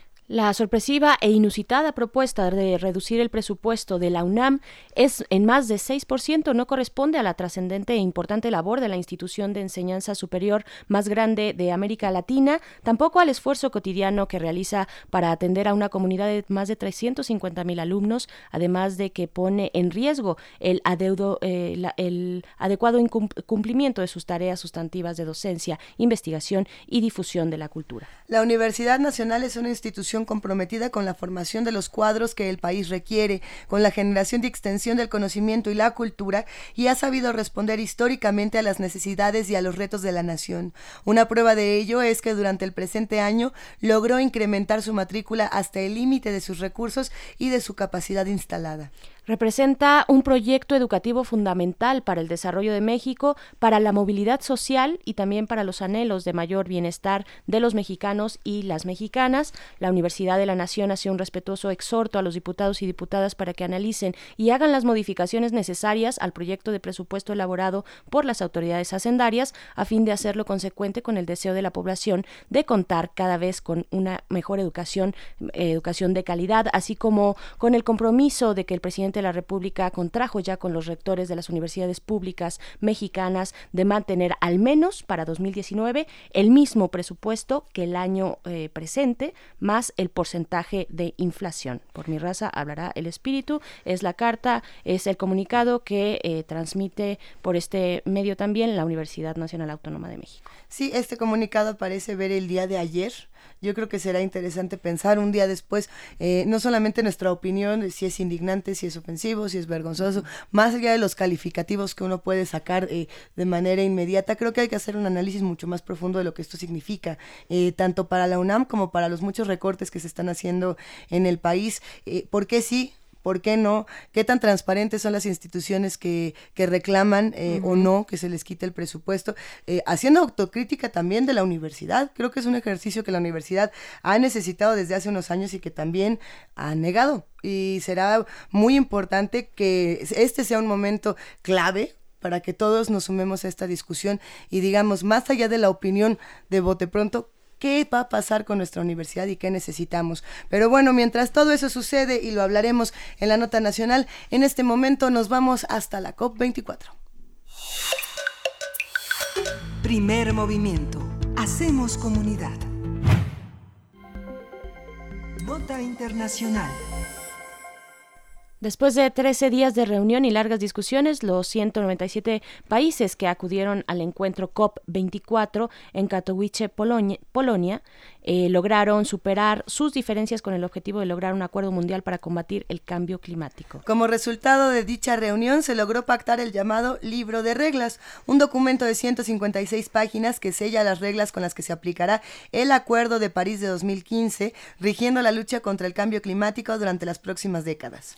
Sin embargo, la larga y tensa negociación no consiguió convencer a los firmantes para que tomaran medidas claras para disminuir las emisiones de CO2. La, reunión no logró el compromiso de elevar las metas fijadas en 2015 por cada nación para reducir los gases de efecto invernadero, aun cuando la necesidad de elevarla e, es, apremiante. Algunas organizaciones de carácter no gubernamental condenaron la ligereza de los acuerdos concretados durante esta COP24. Y bueno, hoy nos acompaña y nos da muchísimo gusto el doctor Clemente Rueda, sociólogo y secretario técnico del programa de cambio climático de la UNAM, para hacer un análisis de lo sucedido durante la COP24, los actores que participaron, los que no participaron, los compromisos y acuerdos alcanzados. Doctor Clemente Rueda, buenos días. Muy buenos días, Berenice, Luisa, Juana Inés, aquí con todo gusto de estar con ustedes. Un gusto escucharte, Clemente. Cuéntanos, por favor, ¿qué fue lo que pasó en la COP24? Quizá empezando por quiénes sí quisieron entrarle y quiénes no. Bueno, ¿quiénes sí entraron? Entraron todos. El punto es cómo entraron. Eh, evidentemente hay eh, posturas muy claras, definidas, que todo el mundo estaba esperando, por supuesto, el papel de los Estados Unidos, que estaba y está en contra de los eventos de carácter eh, académico, es decir, específicamente con el reporte especial de la elevación de la temperatura del IPCC que fue presentado apenas en octubre, y evidentemente países que son históricamente petroleros como Kuwait, Arabia Saudita y, eh, por el otro lado, bueno, el, cuarto país en disputa en, el frente común en contra de los resultados del IPCC, Rusia, que es eh, la potencia número uno en reservas de gas natural que controla, por supuesto, toda la producción de, del centro de Europa con esta ventaja energética. Entonces me parece que estos cuatro países que jugaron un papel determinante en el resultado final de la conferencia de las partes número 24 ha sido relevante, pero en sentido contrario, es decir, eh, el, la presencia de ellos no significa necesariamente que estén de acuerdo, eso es normal y válido en el proceso de negociaciones. Lo otro es que evidentemente significa hasta cierto punto un retroceso con respecto a la COP21 que se celebró en París, hace ya unos cuantos años, tres años eh, en lo específico, pero pues también hay que recordar que pues evidentemente el presidente de los Estados Unidos ya no es el mismo, ya no está Barack Obama, está ahora Donald Trump, que ha dicho necesariamente que él no está de acuerdo con, con cambio climático, como también lo ha dicho Vladimir Putin en su momento. Entonces lo que tenemos es un escenario eh, complicado, pero no anormal. Eh, no en este contexto de cambio climático, cuando de lo que se está hablando es de cambiar la base energética del planeta y por supuesto eso implica no solamente riesgos de inversión, sino resistencias de las grandes empresas energéticas del mundo. Recordemos que los Estados Unidos tienen el 44% de las empresas mundiales más importantes en el ámbito energético, evidentemente Kuwait y Arabia Saudita, que son como los eh, eh, eslabones energéticos de los Estados Unidos en el Golfo Pérsico. Entonces es, es todo un juego de carácter geopolítico donde están implicados el, el bloque norteamericano, específicamente los Estados Unidos y Canadá, que también Canadá tiene un, un peso muy grande en el ámbito energético, y por otro lado está Europa, que desde la década de los 70 está impulsando una transición de carácter energético, pero con un matiz distinto, porque ellos dependen de las energías que vienen del Golfo Pérsico y de las que vienen de Europa, de Europa del Este para poder funcionar. Entonces a mí me parece que dado el escenario en el cual se planteó el, el proceso de negociaciones, lo que se ha logrado es bueno, siempre en negociaciones internacionales es mejor un mal acuerdo que nada, y sí, en efecto, me parece que esto que ha resultado de la COP24, muchas horas después del cierre oficial, pues sí, es un mal acuerdo, pero dada las eh, eh, naturaleza de la negociación, me parece que es lo mejor que se pudo lograr, ¿no? Claro, doctor Clemente Rueda, te saluda Berenice Camacho. ¿Qué tal, Eh, Berenice? ¿Qué tal? Buenos días. Pues uno de los eh, pues objetivos también era pactar este llamado libro de reglas. ¿En qué consiste? ¿Cuáles quienes están involucrados? ¿Cómo se está jugando eh, para tener estos materiales, no? Para llegar a estos objetivos conjuntos. ¿Cómo se está jugando también en esta materia geopolítica que usted ya nos planteaba? Sí, mira, nos eh, resulta ser que en la COP21, que fue hace tres años en París, eh, se resuelve crear un documento que es el Acuerdo de París, que tiene 29 artículos, pero esto es como una buena declaración de principios y buenas ideas. Eso es número uno. Número dos, desde mucho antes se había establecido un periodo de gracia, por así decirlo, o un tiempo de espera para la construcción del- de documentos que iba desde la COP21 y terminaba hasta el 2019, es decir, vamos un año antes. Eh, el Acuerdo de París entra en operaciones, está vigente, pero entra en operaciones hasta el día primero de enero del 2020. En este momento está vigente y en operación el protocolo de Kioto en su, en su segundo periodo de aplicación y este concluirá el 31 de diciembre del 2019, es decir, el próximo año. Y en este te- periodo de tiempo entre París y lo que siga, que es el, ya sabemos ahora que el siguiente año va a ser en Chile, eh, lo que tendría que eh, estar sucediendo es que el mundo se tenía que poner de acuerdo en crear las rutas o mecanismos de implementación del, del Acuerdo de París. Estos no son otra cosa más que lo que está escrito en el paquete de acuerdos de, o en el paquete de decisiones del Acuerdo de París, que es un conjunto de más de 150 decisiones que se tomaron en aquel año del 2015, y ellos hablan de construir mecanismos de instrumentación en áreas tales como financiamiento climático, procesos de adaptación, mecanismos de instrumentación para la mitigación de gases de efecto invernadero, que son las denominadas contribuciones nacionalmente determinadas, también sobre transparencia y accountability en el ámbito financiero, se establecen mecanismos de gobernanza que transitan entre algunos mecanismos de establecimiento de orden institucional, se requiere crear metodologías específicas para la evaluación, la revisión, supervisión de la implementación de los recursos financieros y cómo estos se están ejerciendo para poder obtener recursos objetivos y muy claros sobre la reducción de emisiones. Es decir, se crea todo un mecanismo institucional que no existía para poder hacer que un acuerdo de París, que era solamente un conjunto de buenas intenciones, pues tenga las herramientas para hacerlo. Por supuesto. Ahora, vamos un año antes, eso no hay que olvidarlo, evidentemente la postura del mundo es que estaba todo el mundo, cuando menos en este proceso de negociaciones, es que están esperando que Donald Trump pues no sea reelecto presidente de los Estados Unidos, porque eso significaría que, eh, bueno, Estados Unidos anunció una vez que llegó este hombre eh, la salida de los Estados Unidos del Acuerdo de París, pero Estados Unidos no se puede salir antes de algo que aún no arranca. Y el arranque de esto está pactado para el día 1 de enero del 2020 y en dado caso de que Donald Trump no sea reelecto, pues significaría que él está dejando la presidencia de los Estados Unidos 20 días después de que arranque el Acuerdo de París. Entonces eso también abre otro proceso de negociación o, o, en este caso un conjunto de escenarios geopolíticos, porque evidentemente la postura rusa, árabe y kuwaití se ha puesto diferente porque evidentemente hay un alguien que los está solapando, ¿no? A ver, cuando tenemos noticias como estas es, es interesante, Clemente Rueda, eh, que se habla mucho de estos grandes países que entran en estas discusiones y que parecen eh, de vez en cuando hasta destruirlas, como puede ser el caso de Rusia, de Estados Unidos, como puede ser el caso de Canadá, hasta de nuestro propio país, pero se ignoran muchas voces que quizá este sea su único foro para pronunciarse, como el caso de muchos países africanos, por ejemplo. ¿Qué pasa con ellos?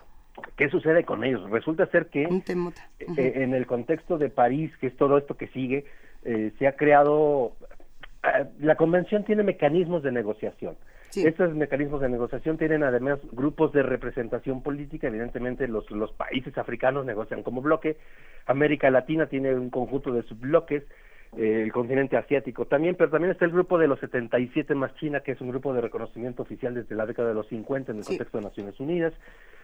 A su vez, a muchos grupos, a países africanos, asiáticos, americanos participan en otro grupo oficialmente reconocido, que es el de los países menos desarrollados. Las pequeñas islas del Pacífico eh, trabajan en otro grupo que se llama OASIS. Y eh, digamos que hay al menos siete grupos oficiales y otros tantos que son informales. Y dentro del proceso este del Acuerdo de París ha surgido una coalición informal que se llama la Coalición por la Gran Ambición. Y es a través de este mecanismo de, esta, de este grupo no oficial de negociadores donde se han logrado aglutinar intereses de países africanos, americanos, de Asia, en el caso específico de las pequeñas islas. También está la Unión Europea en pleno en este grupo de la, de la coalición.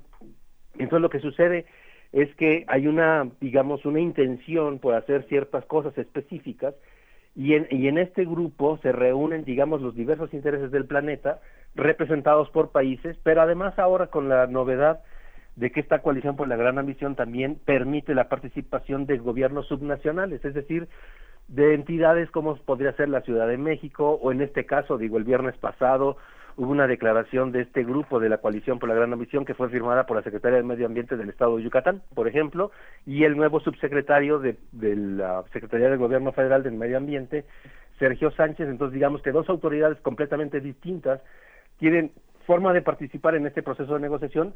Y hoy día la cuestión en cambio climático es que la cantidad de actores que participan se ha multiplicado por N, es decir, ya no solamente es una cuestión de los estados a nivel federaciones o a nivel de estados nacionales, sino que además hay organismos de representación con, digamos, de carácter regional, como podría ser la Unión Europea. También existen eh, la posibilidad de que, digamos, gobiernos subnacionales como los gobiernos estatales, digamos, del Estado mexicano, puedan participar, además pueden participar eh, abierta y declaradamente el sector empresarial, el sector académico, todo mundo puede hacer cosas por cambio climático. Esa es, digamos, que la complejidad mayor que trae París. Y es que el número de actores se ha ampliado de tal manera que uno no podría decir que solamente al gobierno federal le corresponde hacer ciertas cosas en el ámbito de la mitigación, sino que ahora se permite la participación, o en este caso la coparticipación, de una gran cantidad de actores, todas con reconocimiento oficial, y ese era parte de del, lo que estaba en juego, es decir, poder generar los instrumentos que permitan que la actividad de todos y cada uno de los actores tenga un reconocimiento oficial que sea válido, es decir, si la Universidad Nacional, por ejemplo, nuestra universidad quisiera hacer o reducir emisiones de gases de efecto invernadero y comprometerse a largo plazo, tener un instrumento a través de la cual la UNAM pudiera hacer esta reducción de emisiones, anunciarlas oficialmente, hacerlas públicas a nivel de nivel mundial y que además este ámbito mundial lo reconoce como que lo estamos haciendo, que de hecho en eso estamos trabajando en la UNAM ahora, ¿no? Claro, ahí eh, lo que será interesante, Clemente, es que, digamos, los argumentos, el problema es que ha estado, han estado enfrentados los argumentos económicos contra los argumentos ambientales y aparentemente eh, lo que ayuda a la economía afecta al medio ambiente y viceversa, y, no se entiende que si se afecta al medio ambiente, pues ya la economía da lo mismo, porque de todas maneras, por ponerse no es por ponerse apocalípticos, pero vamos a morir. Eh, Entonces, ¿cómo, ¿cómo eso se puede ir, digamos, al momento en que entran otro tipo de actores, eso puede ir cambiando? No, a ver, aquí sí tenemos que poner algo muy claro en la mesa y es que el cambio climático es un hecho científicamente comprobado. Claro. Número uno. Número dos, como se ve la cosa, es un algo inobjetable, es algo irreversible, es algo del cual no, no nos podemos hacer un lado. Lo que están buscando el mundo no es resolverlo, sino controlarlo. ¿Y si lo, están es lo que buscando? la ciencia. Entonces aquí, eh, digamos que el problema está en que el cambio de actores a nivel internacional lo que ha provocado es un cambio en la visión que ya se tenía, que se había ganado con el paso del tiempo. Es decir, cuando uno recuerda la primera reunión de Barack Obama en el, en el contexto de la conferencia de las partes, que fue en Copenhague en el año del 2009, pues es un presidente que quiere hacer cosas pero no podía, ¿no? Y después, con el paso de los años, los Estados Unidos comienzan a modificar su estructura energética, amplían su mix de energías, logran comenzar a transitar a un mix energético distinto Hoy día los Estados Unidos han logrado desacoplar más del 40% de sus emisiones de gases de efecto invernadero y digamos que ellos son el mejor ejemplo de que sí se puede. Entonces, eh, este discurso donde dicen que los sectores económicos y ambientales están enfrentados, sí, en efecto sigue siendo, digamos que, el telón de fondo de la discusión, pero lo que también es cierto es que el sistema se está preparando, que esa es la parte que trae París, eh, hay que ser muy claro en ello, es que el Acuerdo de París y el contexto de las negociaciones internacionales se han transformado mucho en la discusión de un ámbito de, digamos que de nicho de mercado, donde el cambio climático es visto ahora como una mercancía, es decir, ya no estamos hablando solamente de temperaturas y de cuánto nos va a afectar o tal, sino de lo que estamos hablando es dónde hay que invertir, cuánto cuesta, hay que abrir y dar reglas de juego de carácter operativo, incluso vale decir que la parte de mercados de carbono que era como la parte más interesante de lo que tendría que haber sucedido en el ámbito de la construcción neoinstitucional, pues fue uno de los temas que se dejaron para el siguiente año en Chile, es decir, eh, la parte de cómo hacer negocios en esta cuestión climática eh, está en el fondo, lo que se está buscando es hacer e invitar al sector privado, que de hecho es parte ya ahora de las negociaciones, a decirle, oye, fíjate que aquí hay un área de interés que te puede interesar, eh, es decir, los aerogeneradores o los paneles solares no se inventan solos, necesitan tecnología, requieren inversión. Y así como sucede eh, en casi todas las áreas, es decir, esta campaña mundial de los popotes que tenemos hoy día, y por poner un ejemplo muy bárbaro, ¿no? Es decir, si el mercado nos condiciona a obtener ciertos mecanismos de respuesta, pues evidentemente no solamente es que la publicidad vaya en un cierto sentido, sino que el mercado ofrezca opciones. Y en este caso uno puede llegar al restaurante y decir, no, no quiero popote, pero uno puede decir, no quiero popote porque hay popotes. Si no hubieran popotes, evidentemente la pregunta ni siquiera tiene razón. En el caso específico del ámbito energético y la transición que se tiene que hacer para cambio climático, lo que se está planteando es ampliar el mix energético, reducir, por supuesto, la participación del petróleo, del gas natural y del carbón y ampliar las de las energías limpias. Yo no he visto ningún escenario energético al 2050 donde se diga que el petróleo va a desaparecer, lo único que se dice es que va a bajar su participación. Entonces hay que comenzar a, cambiarle el chip ahí a las, a las empresas petroleras y que, transform, que se transformen de empresas petroleras a, a, empresas energéticas con un mix muy amplio. De hecho, hace unas semanas ExxonMobil y la empresa Shell ya han anunciado que están invirtiendo sus eh, dineros en este ámbito de la transición energética y, evidentemente esa va a ser la tendencia en el, en el próximo en el próximo tiempo. Entonces eh, el ingreso de estas empresas petroleras a mix energéticos lo que está haciendo es cambiar esta mentalidad que se tiene hasta el momento en algunas áreas específicas de algunos países también en concreto para comenzar a transitar en el paradigma de la eficiencia energética, la transición a una economía baja en carbono, entonces, digamos que también es toda parte de, todo un discurso de carácter mundial, donde México es parte, donde México sí es responsable, porque tenemos unas compañías energéticas, una de petróleo y la otra de energía, pero bueno, ahí andamos. Ahí andamos, pero sí hay algo que, que hay que... Eh, analizar, Clemente, y es la relevancia quizá de estas reuniones. ¿Son suficientes los mecanismos que estas, eh, que estas reuniones, que estos acuerdos promueven para garantizar transparencia eh, de que todos los países realmente hacen lo que dicen que hacen? Ah, Porque ah, ahí se complica mucho, ¿no? De pronto decimos, sí, México se comprometió a esto y a esto otro, y Estados Unidos, y bueno, ya todos somos bien cuates, pero después de esas reuniones... Eh, año con año nos damos cuenta de que los resultados no son prometedores. Eh, A ver, ahí va por dos vías. Por un Ajá. lado, esto, en efecto, hasta este momento, digamos, hasta que no entre París en funciones, que es el 1 de enero del 2020, todo esto es un cotorreo. Y es un cotorreo Pues, porque todo el mundo puede ajá. hacer lo que quiera y con lo que tenga, con lo que pueda, porque además resulta ser que una de las características del derecho internacional público al medio ambiente, donde se aloja cambio climático, porque sigue siendo como un tema ambiental desde el ámbito del, del derecho, en lugar de ser visto como un tema del desarrollo, pues resulta ser que el derecho internacional al medio ambiente no cuenta con mecanismos de sanción, es decir, si yo como me comprometo a algo y al final no cumplo, no hay nadie que me sancione. El Acuerdo de París, digamos que, tal como está escrito, contaba exactamente con lo mismo. La ventaja es que estas reglas de operación o libros de ruta que se están estableciendo a partir de Katowice en Polonia y lo que seguirá en Chile el próximo año es exactamente poner algunos mecanismos de control. Más allá de que uno diga, fíjate que me voy a comprometer al veintitantos por ciento a cumplir en el año 2030 y el 40 por ciento al 2050 y, y dicho así como muy muy a la ligera, que son los es. compromisos nacionalmente determinados donde uno de manera voluntaria establece qué puede hacer, pues resulta ser que estos, estos eh, libros de trabajo que se están creando, estas guías metodológicas, contemplan algunos mecanismos que están como, digamos, cerrando los candados, es decir, es como cruzar los elementos financieros con la reducción de emisiones comprobadas, por un lado, y significa que si un país, pongamos por ejemplo México, se compromete a reducir un X porcentaje de gases de efecto invernadero a un periodo X, y para ello requiere conseguir financiamiento internacional, bueno, va, habrán mecanismos financieros internacionales regulados por la Convención Marco para acceder a los recursos. Ahora, para que esto pueda ser comprobado, requiere, o requeriría en este caso, usando el ejemplo de México, México tendría que comprobar por lo menos dos cosas. La primera, que se gastó el dinero donde dijo que lo iba a hacer, y dos, que los resultados que se dijo que se iban a obtener se pueden obtener y se pueden cuantificar.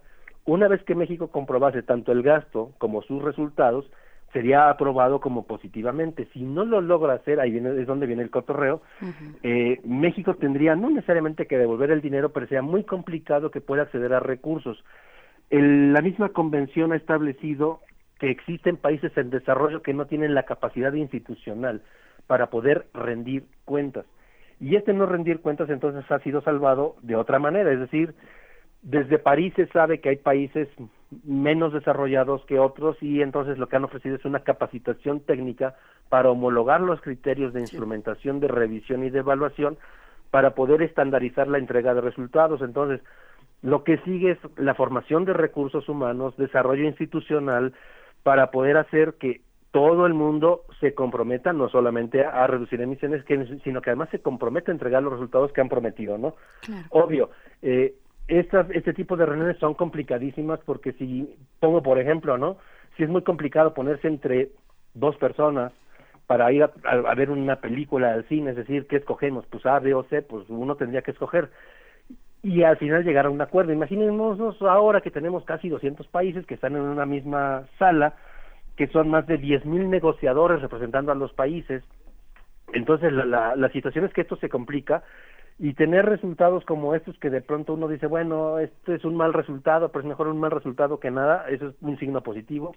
Y lo otro es que siendo tantos y tantos los temas que se están negociando, pues resulta ser que los avances pareciera ser que no no no son un gran válida la redundancia no son un gran avance sin embargo el tiempo sí ahí vale decir que el tiempo se nos está agotando sobre todo cuando uno piensa que el IPCC nos dice bueno si de aquí al 2030 no logramos hacer cambios significativos pues tendremos una elevación aún mayor pero eso no es nuevo, o sea, ahí de pronto habría como que decirle a, al discurso científico, a ver, relájense un poquito, esto ya lo sabíamos, no aceleren a las personas, no les metamos presión, todo el mundo sabe, bueno, en este caso, los que estamos metidos en esta cuestión sabemos desde hace mucho tiempo que cambio climático es un escenario de futuro donde lo que estábamos viendo es que a lo mejor el escenario de incremento era de 4 grados hacia el 2070 y ahora nos han dicho que no, que pueden ser 2. Bueno, el hecho de que sean 2 es mucho mejor que 4 y esta sensación de que el tiempo se agotó, híjole,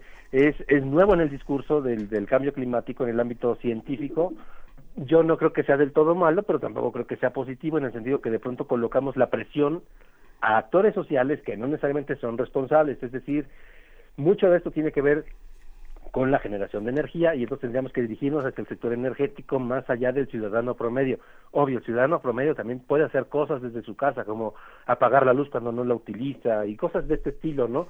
Entonces sí creo que es una responsabilidad de carácter global donde todos los actores y ciudadanos del planeta tienen que hacer cosas, pero hay ciertas eh, áreas que son más especializados, que tienen que ver directamente con la generación del problema, y es ahí donde hay que ir, irse enfocando de a pocos, ¿no?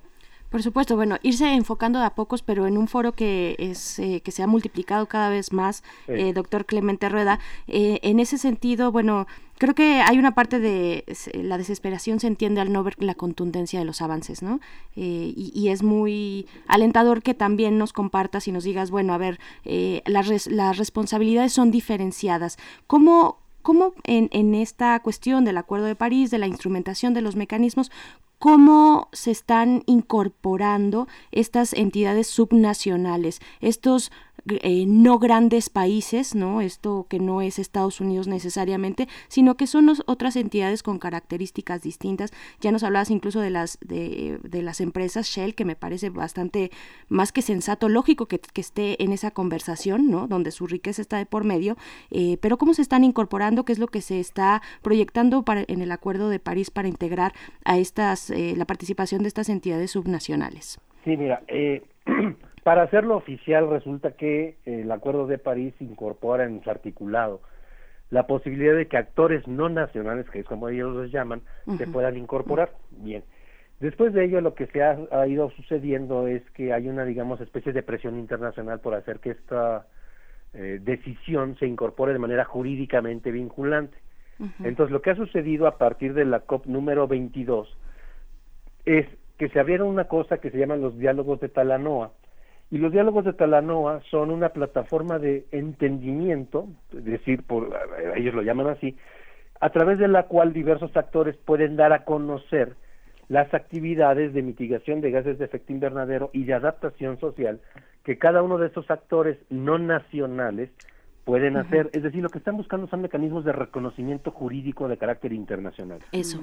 Y lo otro, para que esto suceda, es que hay una cosa en una plataforma de la Convención Marco, que es el acuerdo de entendimiento de los dos grados centígrados, que es el Under to Move. Este Under to Move lo que hace es que un país o una empresa o una universidad o un quien sea, dice, fíjate que yo puedo hacer, así como hacen los países ahora, o hicieron los países, que es colocar una contribución nacionalmente determinada, decirle a la convención, fíjate que yo como actor social o actor individual, actor empresarial o actor del tipo que sea, me puedo comprometer a reducir X porcentaje de gases de efecto invernadero en un periodo X, ¿no?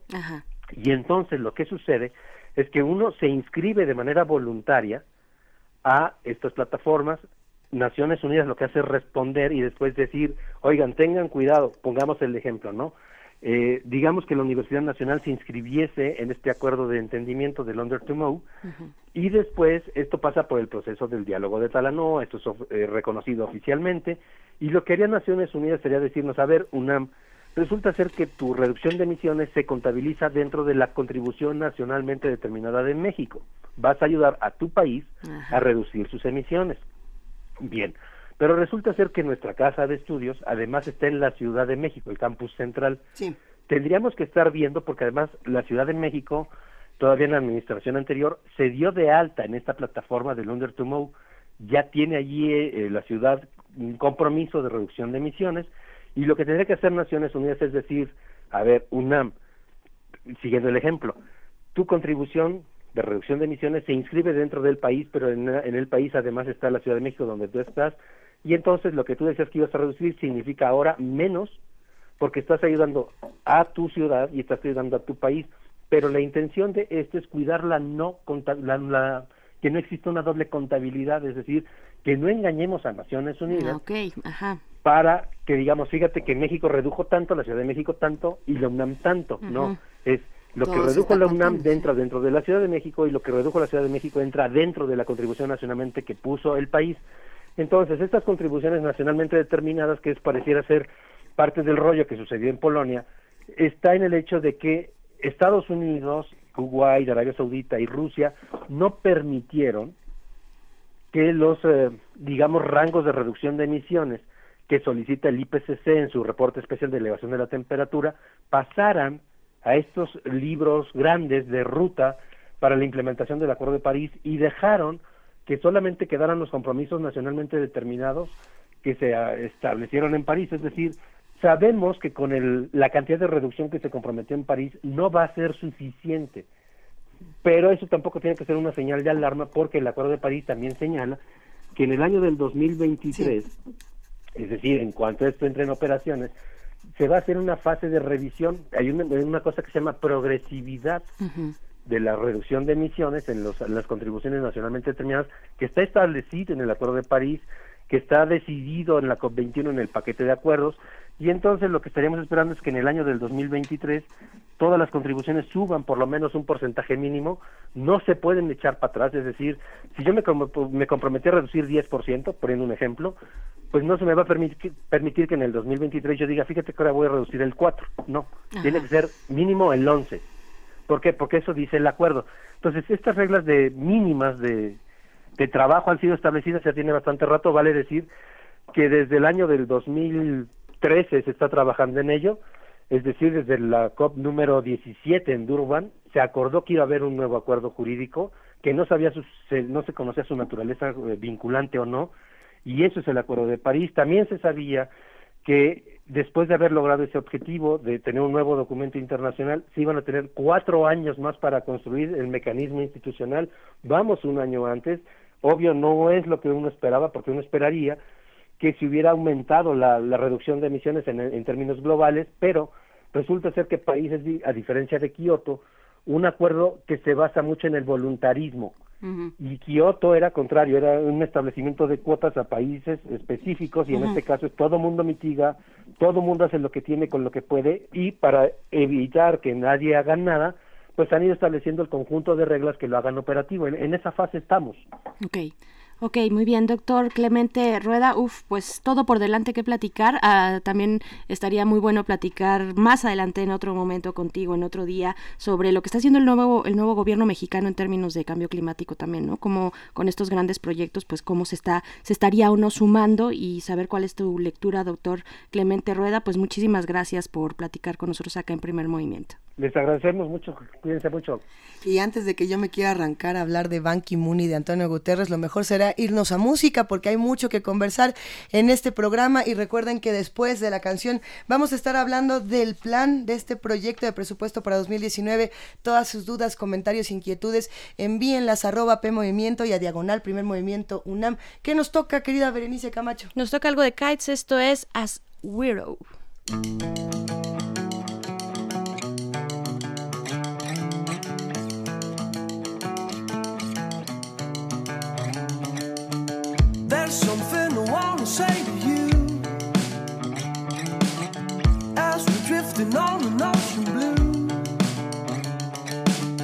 We're counting the waves. Could be that we're crossing an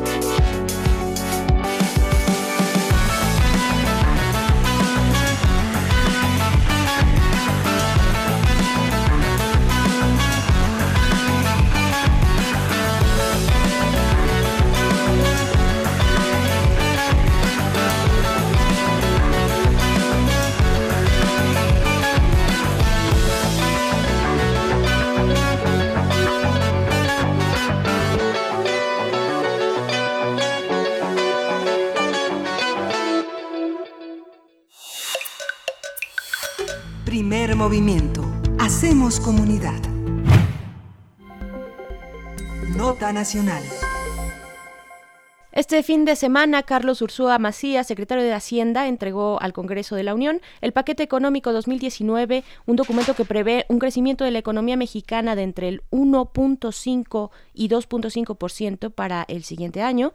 Eh, estima cerrar el 2019 con un superávit de un punto del Producto Interno Bruto y no propone nuevos impuestos ni incrementos en los ya existentes. La inflación, cabe señalar, prevista para este, este 3.4 el precio del petróleo se fija en, un en 55 dólares por barril y el tipo de cambio se estableció en 20 pesos por dólar. Se estima que los ingresos presupuestales para el 2019 serán de 5.274 miles de millones de pesos, mientras que se espera un gasto de 5 billones 778 mil millones de pesos. El paquete económico, el, en el paquete económico, el gobierno de López Obrador contempla 18 proyectos prioritarios que requieren de 252 mil millones de pesos para su desarrollo. Asimismo, el proyecto de presupuesto contempla un incremento de recursos para algunas secretarías como la de Energía con 961%, del Trabajo con 932%, Turismo con 116%, la de Bienestar con 40.8%. Vayan tratando de recordar estos eh, porcentajes, pero no se preocupen, los desmenuzaremos en un momento más. Defensa Nacional con 11.3%, Sedatu con 7.7% y la de Educación Pública con 2.9%. Eso para educación pública, pero en contraste, el documento plantea un recorte a las principales universidades del país. Para esta universidad, para la UNAM, es del 2.6%, el IPN con un 1% y la UAM con 4.1% menos del presupuesto del año anterior, del ejercicio anterior. El gobierno de Andrés Manuel López Obrador también propone una reducción al gasto para la cultura. Siempre, siempre la cultura se le rasura eh, año con año. En 2019, el 7.6% es decir, una disminución de más de 522 millones con respecto a este 2018. Y pues para saber, para saber eh, qué significa leer este presupuesto, conversar, conversaremos con, eh, pues, sobre este presupuesto eh, presentado por el gobierno de Andrés Manuel López Obrador, de qué tan factible es y hasta qué punto atiende los temas prioritarios del país. Nos acompaña Francisco Javier Rodríguez Garza, él es doctor en Historia por el Colmex, el Colegio de México, profesor investigador del Departamento de Economía de la UNAM, además especialista en crecimiento e historia económica contemporánea de México. Bienvenido, doctor, ¿cómo, cómo te encuentras? Gracias, ¿no? Eh, un abrazo, Berenice, Juana Inés, ¿no? Un abrazo y un, una especial felicitación a mi apreciado Benito por el premio que muy merecidamente se le otorgó recientemente. Así es. Sí, muchas gracias. Cuando vuelva a aparecer por aquí, porque anda Les de pasamos. vacaciones, le Les pasamos el abrazo. Francisco, ¿cuántos temas esta mañana? Una mañana compleja, con muchas opiniones, muchas críticas, muchísimos contrastes, pero sobre todo con un, un proyecto a analizar de manera profunda. ¿Cómo se lee este presupuesto de entrada? ¿Desde dónde podemos ir abordando cada uno de estos puntos? Porque son muchos y cada uno más complejo que el anterior. Bien, bueno, eh, ¿qué podemos en primera instancia señalar? ¿Cuáles son las primeras reacciones que existen alrededor del, presupuesto? Es un presupuesto sensato, se ha planteado, equilibrado, eh, es un presupuesto, un presupuesto prudente.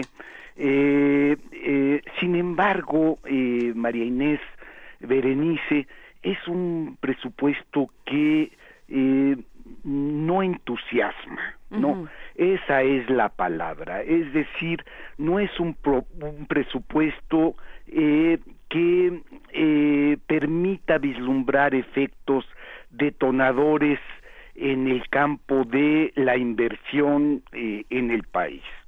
Esa es la primera. Eh, sabemos nosotros que este presupuesto es un, pro- un presupuesto que más que crecer reorienta el gasto en favor del gasto social. Y esto va a generar, digamos, eh, una eh, discusión en especial en lo que corresponde al ejercicio, a la gestión del mismo presupuesto. Ahí yo creo que va a haber un elemento importante en la medida en que, bueno, hemos tenido otros momentos en el país en el que el gasto social se ha incrementado de manera positiva y sin embargo eh, nosotros estamos en los parámetros de la pobreza eh, eh, eh, muy semejantes, ¿no? Es decir, 40, 50%.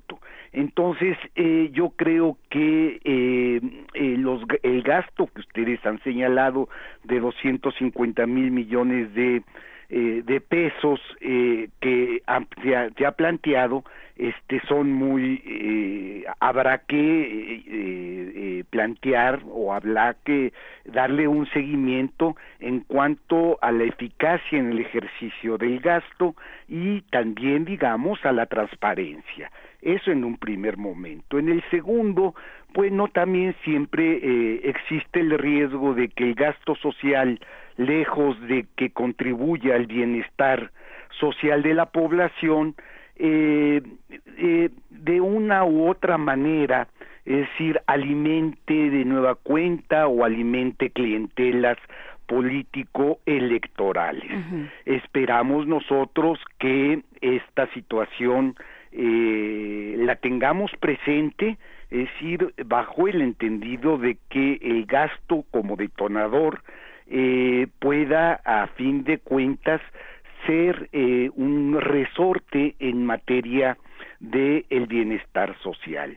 Me preocupa lo que ustedes eh, señalan, ¿no? Es decir, eh, la cobija eh, presupuestal, es decir, nos deja desprotegidos a eh, rubros tan importantes como la educación superior y, y esto me, me- e- es realmente preocupante es decir que la eh, las universidades tengan eh, disminuciones en su en, en- en su presupuesto porque me quedo con la con la idea de que hasta la fecha no se ha entendido eh, eh, bien es decir, el papel que juegan eh, las instituciones públicas de educación superior. Eh, no solamente nos dedicamos nosotros a la investigación, docencia y la difusión de la cultura, sino que las universidades han jugado un papel muy importante en la generación de una sociedad civil y una ciudadanía un tanto más inquieta. Entonces, eh, yo, yo eh, veo que hay decisiones eh, político-económicas eh, muy, muy desafortunadas, como está ocurriendo con el aeropuerto, en donde eh, bien podríamos nosotros tener recursos para alimentar eh, la inversión que en materia de recursos eh, humanos, en materia de eh, recursos civiles, vienen generando nuestras universidades. Lo mismo ocurre en el campo de la cultura, ¿no? En donde hay una restricción presupuestal que eh, realmente nos eh, nos preocupa, nos agrede, ¿no? Nos eh, eh, inconforma eh, con este presupuesto. Eh, en ese sentido puede ser muy interesante, eh, Francisco, analizar qué tanto se han tra- transparentado los recursos tanto de la UNAM como del Instituto Politécnico como de la UAM. Eh, ¿Qué información tenemos sobre eso para eh, poder hacer un análisis de cómo se han distribuido los recursos de estas universidades y qué es lo que se recortaría en dado caso o qué no? Eh, de ser así, habría que repensar también muchísimas otras cosas. Desde luego. Bueno, en el caso de las universidades, la, la, la inversión física, ¿no? De dichas universidades, eh, la necesidad de los insumos para laboratorios, es decir, se van a ver fuertemente restringidas, por poner un ejemplo. Eh, en el caso, por ejemplo, de la UAM, que es el caso que más conozco, el terremoto de octubre del, el del 2017 acabó con eh, el edificio W, en el cual se encuentra un- una, eh, eh, digamos, la materia gris de nuestra universidad en materia de, de ciencias, y esta eh, se va a ver eh, totalmente mermada en la medida en que no existen los recursos suficientes como para poder restablecer las condiciones de un número significativo de colegas, es decir, que eh, perdieron sus laboratorios. Pero también es en el campo de la cultura. Y ahí me preocupa mucho las eh, opiniones que eh, los elementos, digamos, los hechos últimos, en donde eh, las universidades eh, probablemente pequemos de sospechosismo, pero toda la idea de que eh, el error de la autonomía universitaria que recientemente estuvo en la, en la prensa, ¿no? Las declaraciones de la nueva eh, em, eh, eh, directora del, del, con, del CONACIT, es decir, que, eh, eh, bueno, este, nos trata eh, realmente como a ver muchachitos, qué egoístas y poco austeros son, eh, sí son cosas que realmente le preocupan a la comunidad científica eh, y, y- y la, la este digo eh, es un insulto para la comunidad científica el trato que las nuevas autoridades vienen eh, desarrollando hacia las universidades, hacia los institutos de educación superior y eso sí nos preocupa. Eh, no dejamos de reconocer, eh, insisto, la, las primeras reacciones, la estabilidad fiscal, pero también eh, creo que son muy optimistas las previsiones que aparecen en los criterios generales de política económica en lo que corresponde a eh, el dinero o los ingresos eh, por parte del Estado. Es decir, no contemplan los eh, pues la volatilidad de los mercados financieros internacionales. Estamos ante un contexto base eh, con muchas incertidumbres y creo que eh, las metas eh, que se han propuesto en términos de ingresos resultan demasiado optimistas eh, eh, para el próximo año. El, dólar a 20 pesos, eh, el barril a 55, el barril de petróleo al 55, son eh, realmente algunos de los elementos que eh, desde nuestro punto de vista resultan ser muy optimistas en el caso de, eh, eh, la política de ingresos. En materia eh, eh, impositiva, eh, bueno, eh, la recaudación eh, se pretende incrementar sustantivamente a partir de eh, evitar la evasión fiscal. También me parece una eh, meta, si bien importante, muy, muy, agres este, muy, muy optimista, en la medida en que no va a haber aumentos de acuerdo al paquete, este, no va a haber aumentos presupuestales. Esa es una de las grandes asignaturas pendientes que eh, se ha tenido en este país, el hecho de una reforma eh, fiscal progresiva que permita tener un Estado eh, eh, próspero, un Estado fuerte, vigoroso en términos eh, económicos y no un Estado pobre eh, que se maneja con un presupuesto pobre.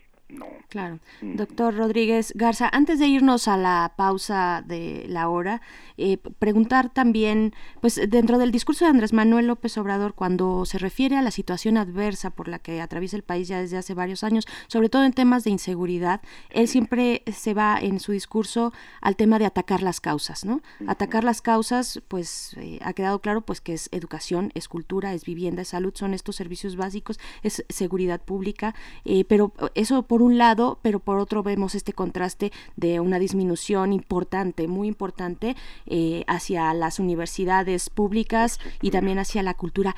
¿Cómo leer? ¿Cómo leer esto? ¿Qué, qué está pasando? ¿Se está, es, es una especie de centralizar esta cuestión social, hacer un lado, ya, eh, él ha dicho, bueno, los organismos autónomos van a tener que esperar, eh, incluso se habla de la merma directamente del, eh, del INAI, ¿no? Por ejemplo.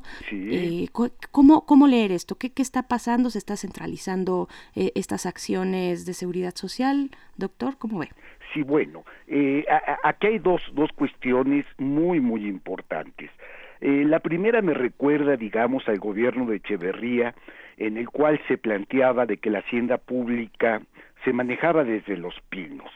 Yo creo que eh, se ha venido perdiendo eh, la idea de la jerarquización que en, en el pasado reciente se le había otorgado a la Secretaría de Gobernación y se plantea de que es la Secretaría de Hacienda y, y Crédito Público. Yo diría que es Presidencia de la República, ahora el presupuesto se maneja desde Palacio Nacional, claro, ahí se encuentra también Hacienda y Crédito Pública, pero se encuentra la presidencia y esto realmente sí es una cuestión preocupante en cuanto a la autonomía que debe tener la Secretaría de Hacienda y, eh, y Crédito Público, así como el Banco de México. Una cuestión que hay que reconocer que fue o ha sido positiva, digamos, en los últimos años. Entonces sí hay una situación de centralización que preocupa eh, y la ausencia, digamos, dentro del mismo gobierno de contrapesos que nos permitan, a fin de cuentas, eh, contemplar otras variables que en materia económica son fundamentales, como son los mercados. Nos guste o no, los mercados influyen de manera eh, fundamental en el ejercicio eh, del gasto y en el ejercicio, desde luego, de los ingresos.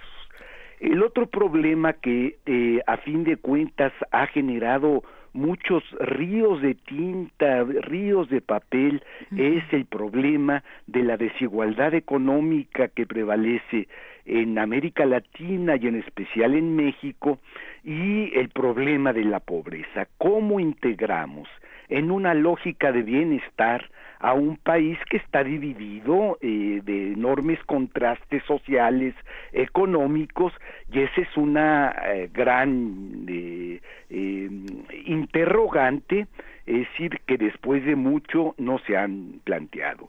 Yo recuperaría, digamos, las buenas intenciones, como diría Levi, eh, sí, pero que ha habido malos resultados en este proceso de integración. Doctor Eh, eh, Rodríguez, sí. sí, no sé si sea posible que se quede con nosotros unos minutos más para la próxima hora, que Claro. retomemos esta conversación porque falta eh, el presupuesto a la Sedena y justamente cómo se está Uf. planteando eh, eh, y quiénes serán los actores que orquesten este bienestar.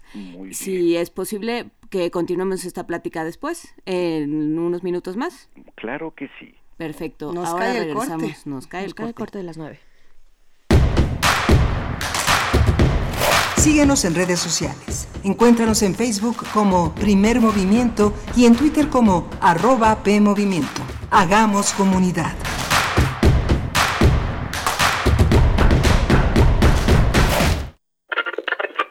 La radio puede ser un aparato que enciendes o apagas.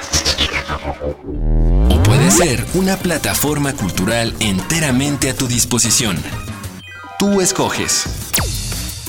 Ahora ya puedes descargar la aplicación móvil oficial de Radio UNAM en tu celular. Programación en vivo en AM y FM. Acceso al podcast de nuestros programas. Notificaciones de los eventos en la sala Julián Carrillo. Y la programación completa de Radio UNAM. Búscala como Radio UNAM Oficial desde Play Store para Android o en iTunes y App Store para iOS. Radio UNAM Oficial. Experiencia sonora de bolsillo. Que se baje el precio de las gasolinas. No que ya no va a haber nuevos aumentos si ya el golpe lo dieron. No se trata solo de que no siga aumentando el precio. Se trata de que baje el precio de las gasolinas. Andrés Manuel, insistimos, aquí están los votos de Movimiento Ciudadano para darle reversa al gasolinazo. Movimiento Ciudadano. Soy Miriam Moscona. Soy Teddy López Mills y estoy en descargacultura.unam. Estrenos. Los diálogos neoplatónicos de Salvador Novo. Una charla entre Sor Juana y Pita. leídos por Mónica Lavín y Rosa Beltrán. La portada de mi libro era todo un poema redactado por aquellos publicistas en ciernes que eran los editores. Las de conocer, ¿no? Aprende, descarga y comparte cultura en www.descargacultura.unam.mx. Nuestro patrimonio cultural abarca ruinas arqueológicas, edificios históricos, obras de arte y documentos, entre otros. Nuestro patrimonio documental ahora estará protegido por la Ley General de Archivos. Consultarlo es tu derecho. Juntos contribuimos a la preservación de la memoria de México.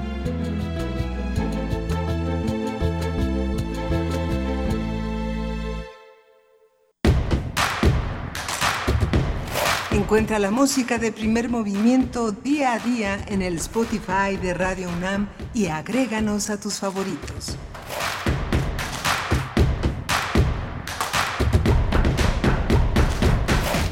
En este momento son las 9 de la mañana con 3 minutos de este lunes 17 de diciembre y nos quedamos a la mitad, justamente a la mitad del camino de nuestra vida, diría Dante, pero no, estamos a la mitad de una conversación justamente para discutir este presupuesto, esta propuesta de presupuesto 2019. Se encuentra en la línea todavía Francisco Javier Rodríguez Garza. Francisco, ¿estás ahí? Eh, sí, muchas gracias, eh, Juan Inés, ¿verdad? Es Luisa Iglesias, Ah, pero... Luisa. Ah, Elisa. Un No, abrazo, Luisa, Luisa, pero, No pero aquí estamos todos. Francisco, somos, todas somos una misma esta mañana y nos da mucho gusto seguir Sí. compartiendo contigo. Te comento un, un tuit que nos mandaron hace un rato, estoy buscando al autor justamente de este, de este tuit, que decía eh, que le preocupaba el mensaje que pudiera dar el presupuesto, el incremento... Fue Huehuetlacatl, le mandamos Sí. un abrazo. El, presupu- el incremento del presupuesto de Sedena en contra de lo que ocurre con las universidades. ¿Cómo se, cómo se contrasta? Bueno, yo no, yo no los pondría en términos de contrapuntos, ¿no? Es decir, el presupuesto de Sedena eh, sube de 81 mil millones de, de pesos en el 2018 a 93 mil y se ha planteado que esto es una un, gasto o un incremento en términos de la emergencia que eh, tiene el, el país. Eh, de- destaca más bien eh, el incremento que va, a tane- que va a tener trabajo y previsión social de cuatro mil a 43 mil eh, millones de, de, de pesos. Eh, eh, entonces, bueno, eh, bajo la, la, la estrategia que ha sido, como Andrés Manuel lo señala, polémica, de mantener el ejército en las calles, es decir, realmente eh, no eh, se explica un tanto, digamos, este crecimiento bajo esta lógica de la inseguridad, de la eh, del- del- de la presencia del narco en, en el país.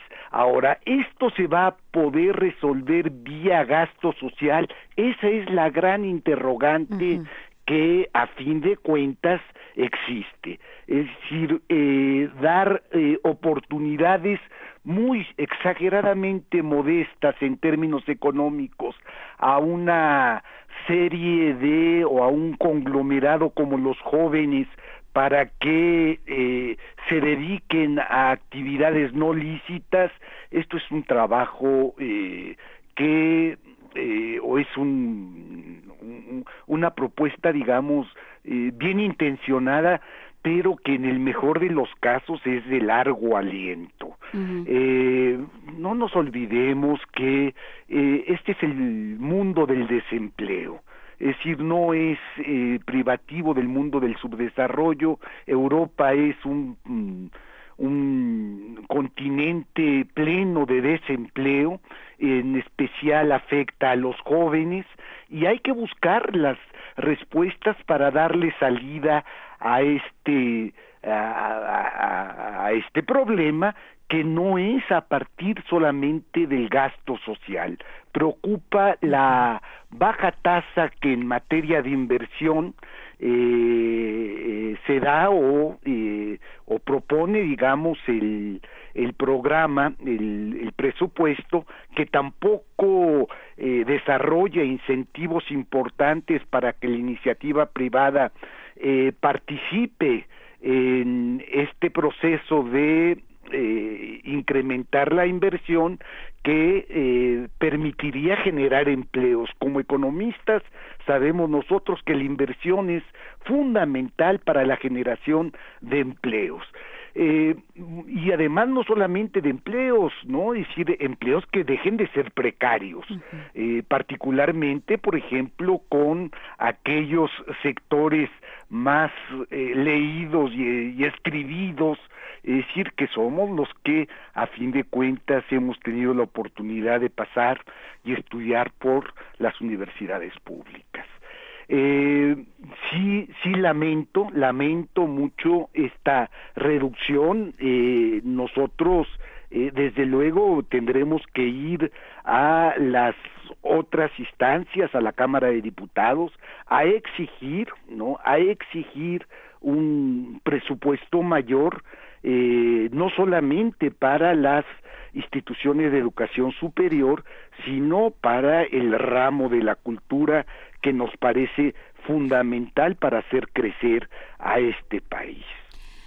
Francisco, sin embargo, por supuesto que, que, habrá que manifestarse, por supuesto que habrá que responder de alguna manera a este proyecto de presupuesto, porque bueno, de, de eso planteamos con esta elección, que, eh, que, íbamos a tomar decisiones entre todos. Sin embargo, eh, pues está también el tema, venimos del, del sexenio de la estafa maestra y eh, pues las universidades públicas tenemos un, una responsabilidad en este sentido de transparentar, de explicar y de rendir cuentas. Esa, esa parte tampoco se está contemplando ni en el discurso de las universidades ni en el discurso eh, presidencial y eso es de llamar la atención, digamos, ¿cómo, cómo vamos a hablar de administrar un presupuesto cuando tenemos ese pues esas cuentas que no hemos terminado de aclarar. ¿Cómo, cómo entraría también el proceso de negociación por parte de las universidades? Sí, desde luego. Bueno, eh, la primera cuestión que hay que eh, plantear es de que la estafa ma maestra, eh, si bien se dio en algunas universidades públicas estatales, es decir, no fue, digamos, el elemento, el denominador común de las instituciones eh, de educación pública superior. Eh, en este caso defiendo a, la Universidad Nacional Autónoma de México, a la UNAM, que ha tenido, digamos, transparencia en términos generales, en términos, es decir, hacia su presupuesto. Eh, no puede ser el elemento mediante el cual eh, nosotros eh, aceptemos de que hasta que no haya la transparencia va a haber eh, problemas. En las universidades públicas del Estado, en efecto, hay problemas muy importantes como los sistemas de pensiones, uh -huh. pero esto no puede ser el elemento para paralizar dichas universidades.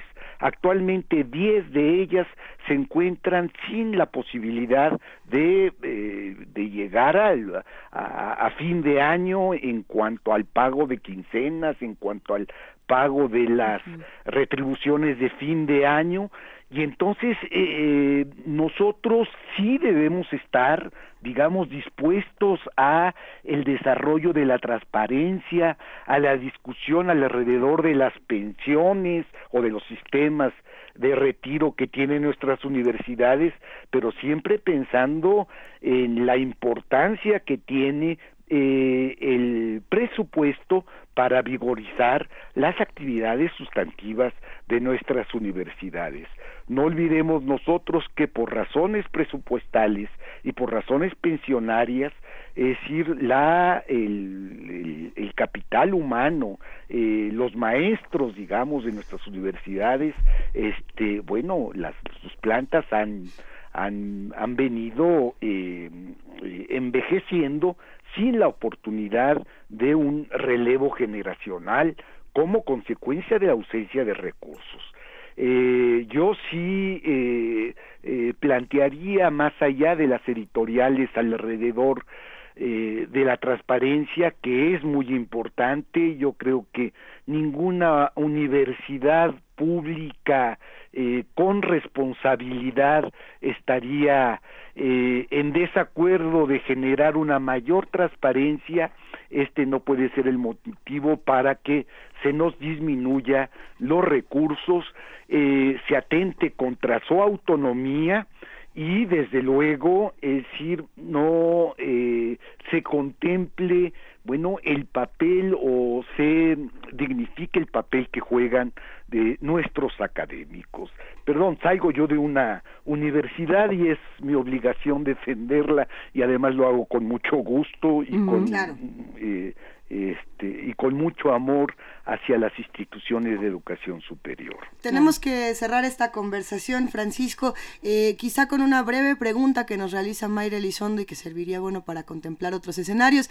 Dice, ¿este es solamente un proyecto, una propuesta o no? Y de ser solamente un proyecto o una propuesta, ¿desde dónde podría modificarse? Quitando un poco esta parte... eh, llamémosle romántica, de bueno, que todo mejore para que a todos nos vaya más bonito. Eh, en en términos objetivos y prácticos, ¿cómo sí se podría mejorar una propuesta como la que se acaba de presentar? Bueno, esta, esta propuesta se puede mejorar, digamos, es decir, contemplando otras decisiones eh, políticas que se han venido desarrollando.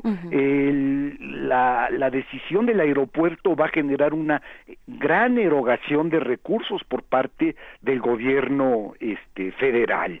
Eh, ¿Por qué no pensar, digamos, en que eh, esto bien nos podría eh, digamos, eh, dar un mayor margen de autonomía presupuestal, particularmente en cuestiones tan importantes como es la salud y la educación. ¿no? Es decir, yo privilegiaría esos dos rubros y en función de ellos yo jalaría la cobija presupuestal hacia los mismos. Eh, otro elemento que es muy importante es eh, volver a pensar, digamos, primero en eh, eh, el presupuesto hacia lo ya existente que son nuestras universidades y, po- y paulatinamente ir generando este proyecto eh, de Andrés Manuel de generar eh, 100 universidades. Eh, eh, ¿Por qué no lo vamos pensando de una manera este, paulatina, dándole ritmos eh, menos bruscos y más realistas, como ahora hasta cierto punto ocurre con el presupuesto? Pues seguiremos, lo seguiremos platicando. Muchísimas gracias, Francisco Javier Rodríguez Garza, Un profesor abrazo, investigador. Un del Departamento de Economía de la UAM. Inés. Un gran abrazo y bueno, claro, eh, apunta Refrancito en Twitter que lo importante de esto es que se discutan y que estamos todos discutiendo estos temas y analizando estos temas, por supuesto, y para eso está este espacio y muchos otros. Luisa Iglesias, Berenice. Este y muchos otros espacios, por supuesto. No sé si vamos a continuar con algo de música o antes vamos música. directamente a poesía Sí, necesaria, O ¿qué poesía necesaria. Un poco de música, para regresar directamente a la poesía necesaria. Esto es Lescop, La Foret.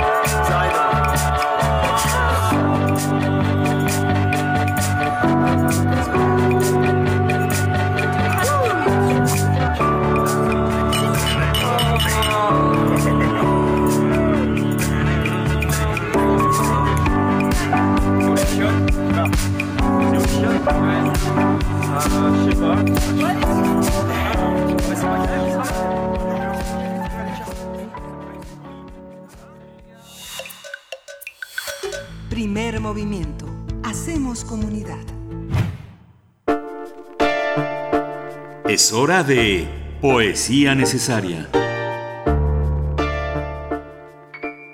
Llega el momento de poesía necesaria. Le toca el turno a Corina Oprae. Ella nació en Transilvania en 1973.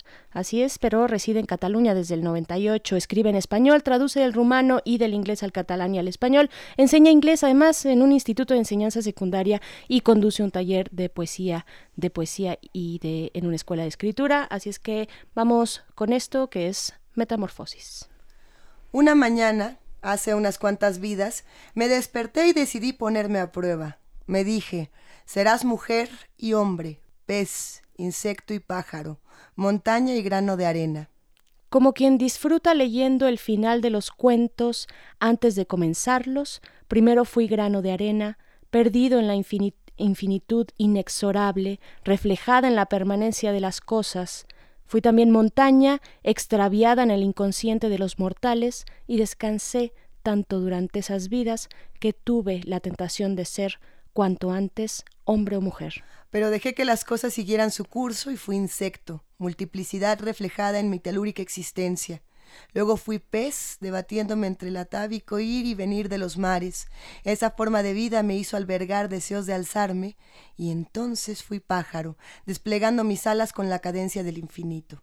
Fue cuando sentí tanta admiración que en sueños se entablaba conversaciones con héroes que habían sido capaces de superar prueba tras prueba hasta llegar a conquistar el reino y la belleza. También decidí hacer una pausa y durante alguna vida sencillamente no fui nada. Ahora soy hombre, ahora soy mujer. No os extrañe si os confieso que he sido muchos hombres y muchas mujeres y que de todas esas vidas conservo un recuerdo más nítido que el alma de la palabra primera. No acabaría nunca si os contara todo lo que fui. Mujeres y hombres que habían sido granos de arena, montañas, peces, insectos y pájaros y una infinidad de otras cosas y de otros seres, hombres y mujeres extraviadas dentro de unas vidas que la mayoría de las veces no eran las suyas. Hombres y mujeres que sin embargo supieron ser ellas y reconocerse a sí mismas cuando se llamaban, Adán y Eva, Orfeo y Eurídice, Romeo y Julieta, él y ella, tú y yo. Rasputina, Transylvanian Concubine.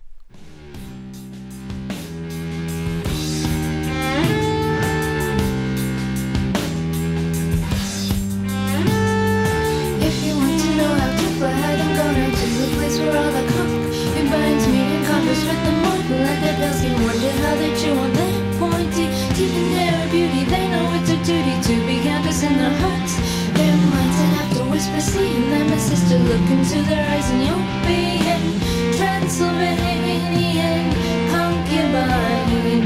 You know what flows there like wine.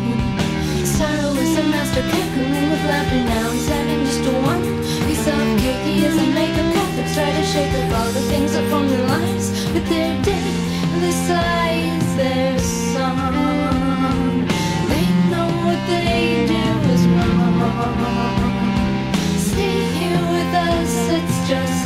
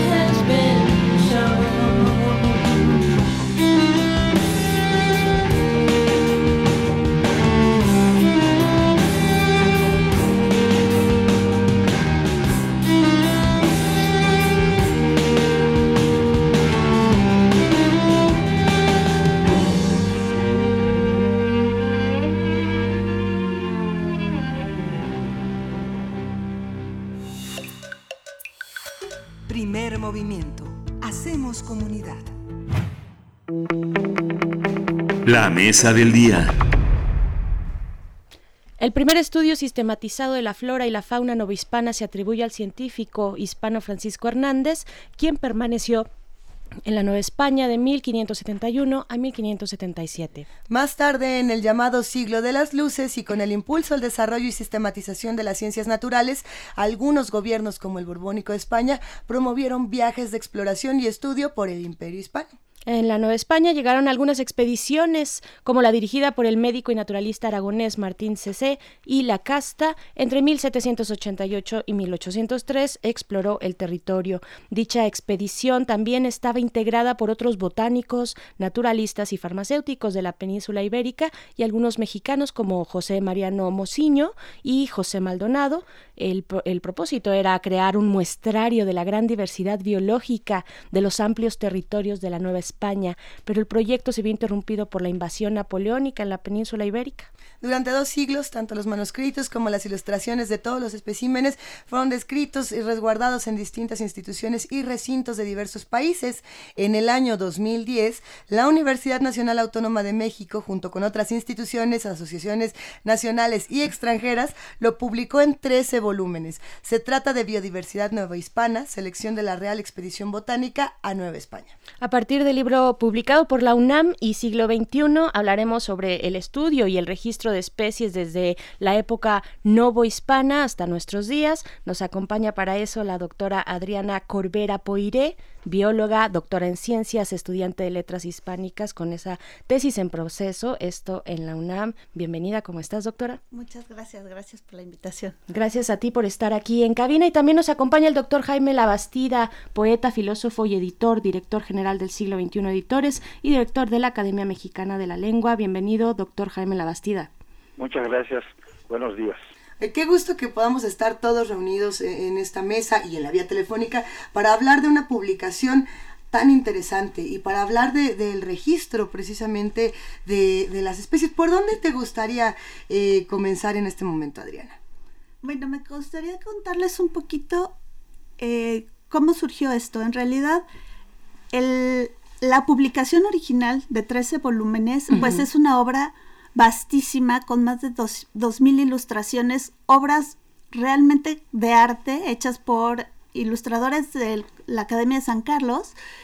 Y bueno, es riquísima en información biológica básicamente de plantas, porque era una expedición botánica, pero incluye también mucha información de animales, porque pues cuando uno es naturalista uno no puede dejar de ver lo demás que tiene alrededor, ¿no? Aunque, aunque tu objetivo sea uno, no puedes dejar de ver la variedad de animales que encuentras que son diferentes a lo que está en donde tú vives, ¿no?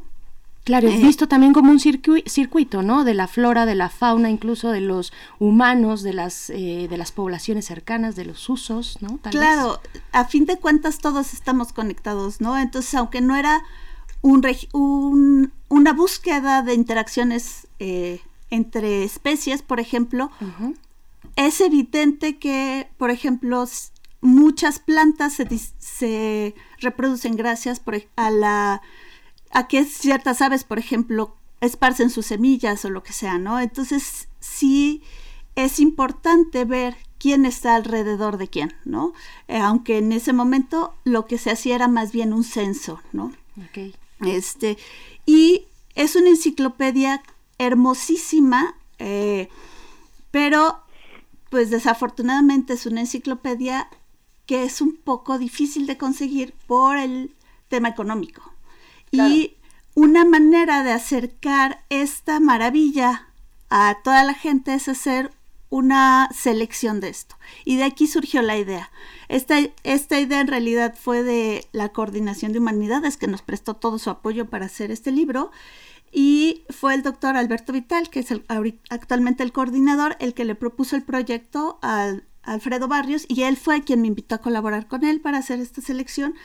Y fue realmente una delicia eh, empezar a ver todas estas ilustraciones, todas estas descripciones de plantas, el gran trabajo que habían hecho los filólogos que hicieron las traducciones de latín al español, todo el trabajo que hicieron también los especialistas en biología para actualizar los nombres de las especies y es un trabajo muy muy difícil porque requieres muchas veces de tener el ejemplar enfrente y gracias a que las ilustraciones están hechas con mucha mucha precisión es que se pudieron identificar muchas de las especies. Y, y otro de los temas que yo creo que trata este libro, eh, no explícitamente, pero sí en el ejercicio de la lectura, es el de la memoria. Eh, yo creo que es fundamental tener eh, estos registros para tener memoria de todo lo que está ocurriendo y de todo lo que ha ocurrido en nuestro país. Eh, doctor Jaime Labastida, como bien sabes, somos admiradores aquí de, de Siglo XXI, editores de tu trabajo, eh, y nos gustaría saber qué opinas de este ejercicio de memoria y de este registro que se hace tan importante en una publicación como esta. Bueno, permítanme hacer algunas precisiones. Claro. Este trabajo fue elaborado por dos grandes científicos acompañados por varios ilustradores novohispanos. Sí. Es un trabajo verdaderamente académico de muy alto relieve.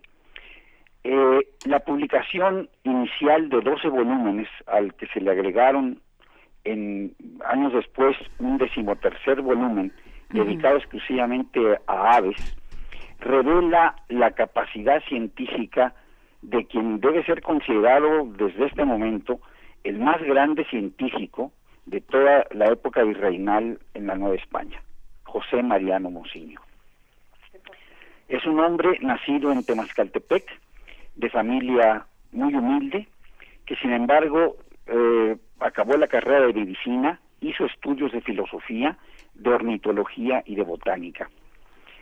Ustedes eh, hicieron mención hace un momento de la obra de Francisco Hernández, y en efecto, Francisco Hernández, el protomédico de Felipe II, hizo una, un recuento de plantas y animales, pero con el sistema clasificatorio de Plinio, o sea, eh, colocándolos en los lugares en donde habitaban los animales, animales aéreos, animales terrestres, animales acuáticos. No era una, una forma científica, sino una forma de clasificación muy elemental, vuelvo a decirlo, la misma que tenía Plinio desde la antigüedad.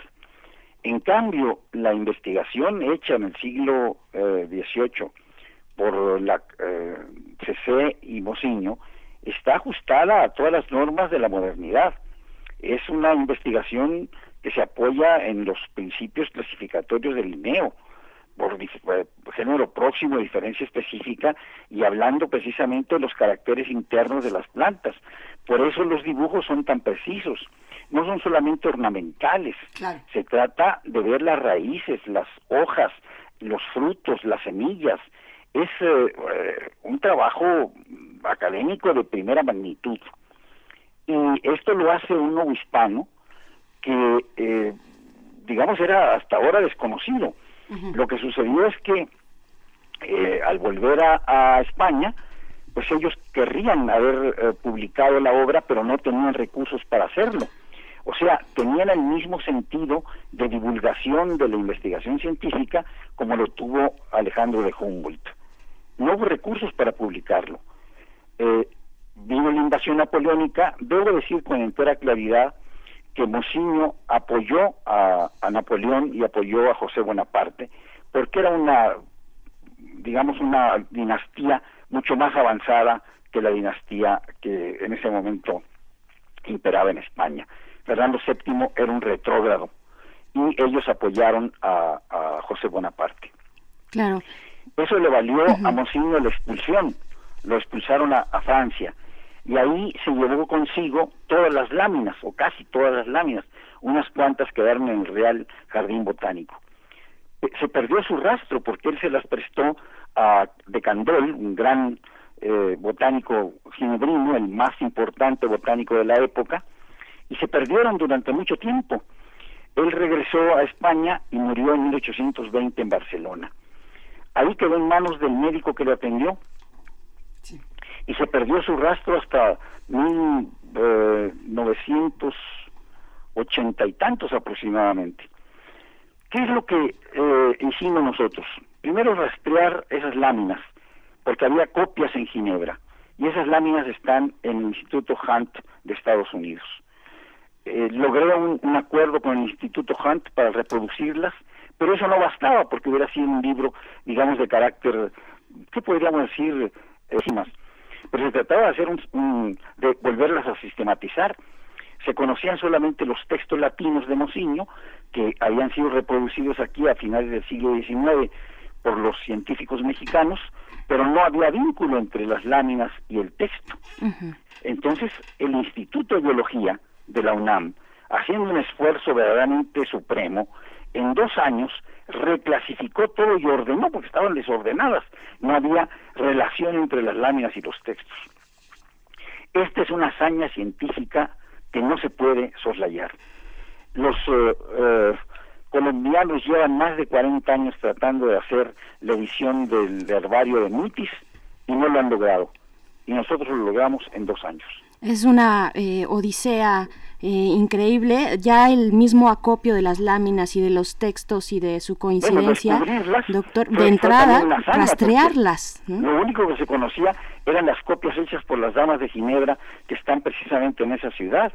Eso ya es una obra en sí misma, la que eh, se aventaron ustedes, la, la odisea a la que se embarcaron ustedes y la Facultad de Biología. Doctor, eh, ¿cuál es el trabajo editorial, este trabajo de revisión, una vez que llegan a este empate entre láminas y textos? ¿no? Bueno, fue una, una cuestión verdaderamente eh, terrible, digamos, desde el punto de vista editorial, Ajá. porque después eh, obtener los recursos para publicar esos 12 primeros volúmenes sin el apoyo de la universidad y otras instituciones habría sido totalmente imposible. Por supuesto. Es, es un- una, una hazaña desde el punto de vista editorial también. Pero, pero lo importante es que se encontró después un volumen completo con, con las aves. Se llevó Mociño y CC, se llevaron, perdón, a, a España, eh, aves disecadas y, y aves dibujadas y demás, pero ese registro se había perdido también. Solamente teníamos conocimiento y se publicaron algunos ejemplares en el volumen duodécimo, pero hubo un volumen completo ahora de ornitología. Y debo eh, avanzarles lo siguiente. Mociño no solamente fue eh, todo esto, fue también médico. Y en este año, el año próximo, vamos a publicar el volumen decimocuarto de la expedición, que es el trabajo de Mociño como médico, tanto en Nueva España como en, en la Vieja España. Porque allá salvó de una epidemia de vómito prieto a la población eh, de Andalucía. Claro, doctor Jaime Labastida. También preguntar, preguntarte, doctora eh, Adriana Corbera, desde la carrera de biología, bueno, desde la Facultad de Ciencias, ¿cómo fue este trabajo? Este trabajo que ya eh, el doctor Labastida nos dice, bueno, en esta parte edi- editorial titánica, tal vez a veces desastrosa, desastrosa por su complejidad, pero ¿qué le toca en ese sentido a la Facultad de Biología, a la carrera de Al biología? Instituto de Biología. Al Instituto de Biología. Instituto de Biología, básicamente. este, y también y bueno, hubo, hubo colaboración de básicamente el Instituto de Biología, pero también de gente de la Facultad de Ciencias de, de- y de la FESIS Tacala aquí en México y algún otro colaborador internacional eh, Sí, que Ángel pena ahorita este, olvidar.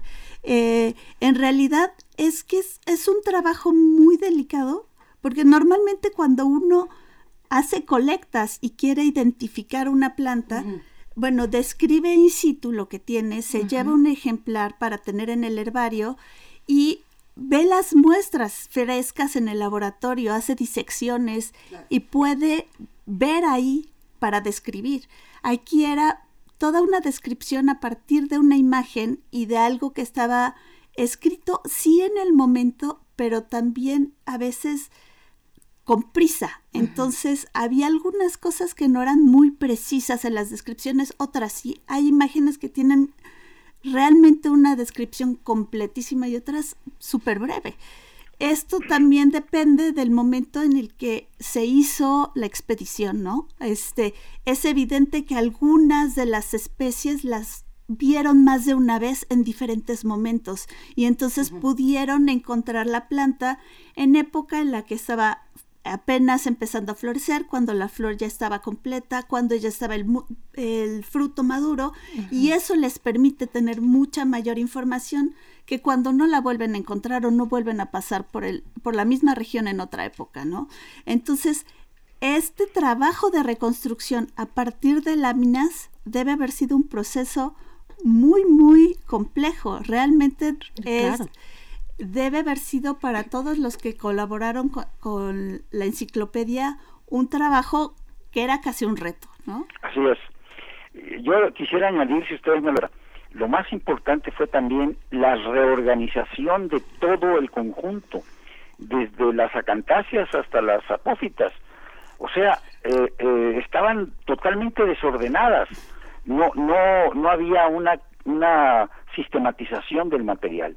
Y, y los biólogos mexicanos lo lograron. Además de esto, participó el Instituto de eh, Filología de la Universidad, traduciendo de ese latín del siglo XVIII al español actual todo el sistema clasificatorio, todas las, las descripciones de, de Mociño. Hay una, una pregunta interesante en redes sociales dentro de todo lo que estamos leyendo. Sebas MP pregunta cómo compite la academia con la velocidad de las nuevas tecnologías y yo me imagino que se refiere al tipo de soporte que se utiliza actualmente, se los pregunto a ambos, eh, para publicaciones de tipo enciclopédico eh, o, o a- una suerte de diccionarios donde dicen, bueno, eh, las redes, la- la- las publicaciones electrónicas ofrecen una mayor facilidad para los jóvenes de decir, tengo acceso a esto, tengo acceso a esto otro, y sin embargo, una publicación como esta para muchos es fundamental. ¿Qué, cómo, ¿Cómo ves esto de primera Bueno, mano? a ver, lo primero que quiero decir es que se trata de una publicación no solamente artística, sino también científica. Debe estar sometida al, al- a todo rigor. Y es una obra, ah, lo subrayo, eh, desde el punto de vista académico y científico de lo más riguroso que se puede encontrar. Si luego esto se traduce, como se ha traducido en este breve volumen, que es un resumen, digamos, de, de, de las eh, 13, de los 13 volúmenes, pues digamos, se empieza a divulgar. Pero esto se puede también llevar a las redes, eso no tiene ningún problema. Pero una vez hecho el trabajo científico de fondo. Claro. Doctora. Yo, yo creo que son diferentes maneras de acercarse a la gente, ¿no? Personalmente sigo siendo fanática de tener un libro entre mis manos. Veo mucho la ventaja de usar eh, los medios electrónicos para difundir. Sí creo que actualmente llega a mucha más gente y yo misma uso mucho los medios electrónicos para tener acceso a materiales. Pero la riqueza de tener un libro entre las manos y dar vuelta a la hoja y ver las imágenes, creo que para mí nunca va a cambiar. Eh, creo que más que competencia es un ataque a diferentes grupos de personas. Creo que Totalmente de acuerdo. la- creo que ahora mucho más jo- los jóvenes buscan medios electrónicos y los que estamos un poquito más grandes seguimos queriendo tener el libro entre las manos.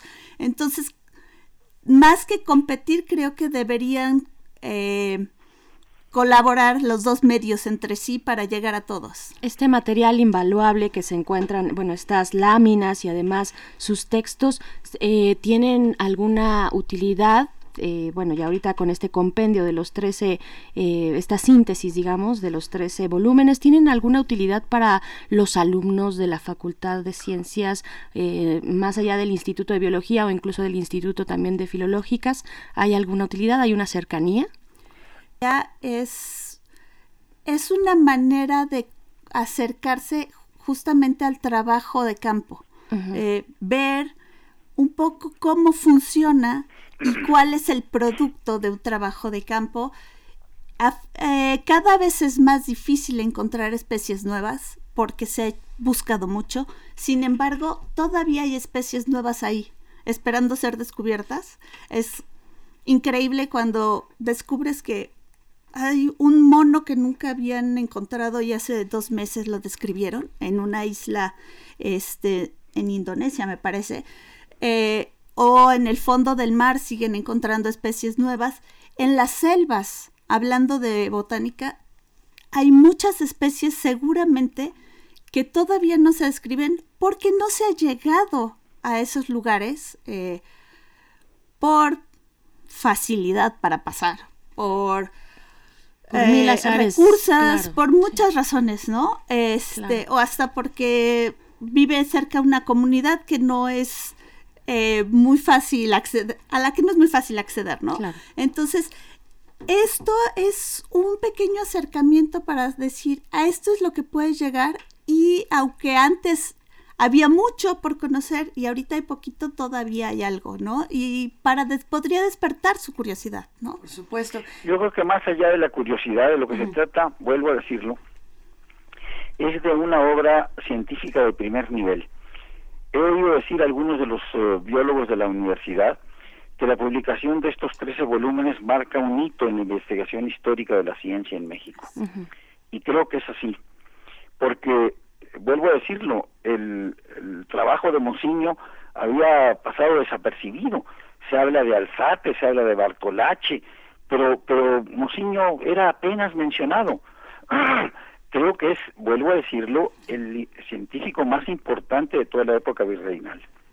el científico más importante de toda la época virreinal. Y pensando en eso, eh, ¿qué es lo que se quedó fuera? Me, me gustaría preguntarles qué sienten que a lo mejor se quedó fuera de esta publicación y que tendría que recuperarse para futuros trabajos. Eh, empezamos contigo, Adriana. Eh, ¿Estamos hablando de la selección? A ver, si me permiten, yo les diré qué es lo que eh, vamos a publicar el año de 2019. A ver, venga de ahí. Lo que vamos a publicar ya está el- en proceso todo el trabajo, ya está la investigación prácticamente terminada, es el- la labor de Mociño como médico. En, en España tuvo una discusión muy violenta, digámoslo de esta manera, con los médicos peninsulares porque combatían la, eh, la epidemia en Andalucía a la antigua. Eh, eh, Mocillo estaba mucho más adelantado que los médicos peninsulares y él atacó la, la enfermedad pues con la práctica americana, eh, con la quina, eh, con la quinina, y ellos eh, les hacían sangrías y los aislaban. Entonces creían que era por contagio y Mocillo les demostró que no. Lo grave del asunto es que presentó una memoria a la Real Academia de Medicina y fue censurada. Los médicos no la aceptaron. Para que vean ustedes la calidad del trabajo de Ese trabajo ahora como médico, la memoria que él hizo, la vamos a publicar. Maravilloso. Por eso él acabó siendo, ya en la época de Bonaparte, presidente o director de la Real Academia de Medicina. Imagínense ustedes en la época virreinal, en la época de, de- en la que- en- a principios del siglo eh, eh, XIX, un nuevo hispano presidiendo la Real Academia de Medicina. Bueno, un mérito que pocos, contados con una mano, probablemente. Eh, hacías esta pregunta, eh, Luisa, sobre qué se quedaron, y supongo que te referías a estos, a este conjunto de los 13 volúmenes, ¿no? ¿Qué se quedó fuera de esta selección que tenemos ahorita aquí en la mesa de la cabina de FM, aquí en primer movimiento, esta biodiversidad no hispana? ¿Qué se quedó fuera, doctora Adriana? Bueno, realmente hacer la selección fue muy difícil, porque quisieras meter un ejemplar de cada, de cada familia al menos, ¿no? Y descubres que pues entonces queda una selección gigante, entonces no puedes. Y quieres meter eh, aquellas imágenes que además tienen una descripción biológica muy detallada. Y entonces algunas eh, no la tienen tan grande, pero son básicas para hablar de eh, alimentos, por ejemplo, fundamentales en México, ¿no? La descripción, por ejemplo, del maíz es muy escueta y tiene mucha más información sobre los usos. Eh, igualmente sucede con la planta del cacao. La planta del cacao tiene una información muy chiquita eh, biológica, muy grande de usos y además la, la ilustración no es la idónea. Pero no puedes dejar fuera el cacao, ¿no? Por supuesto. Eh, entonces, siempre, siempre hay algo que te queda ahí que dices, ay, me hubiera gustado poner una más. Ahora, también creo que eh, ya viendo el libro terminado, revisándolo, eh, hubiera sido ideal hacer un vínculo más estrecho entre el índice de los nombres científicos con el índice de nombres comunes, porque sí están cada uno por su lado, pero no hay vinculación entre ellos. Creo que eso es algo que podríamos mejorar.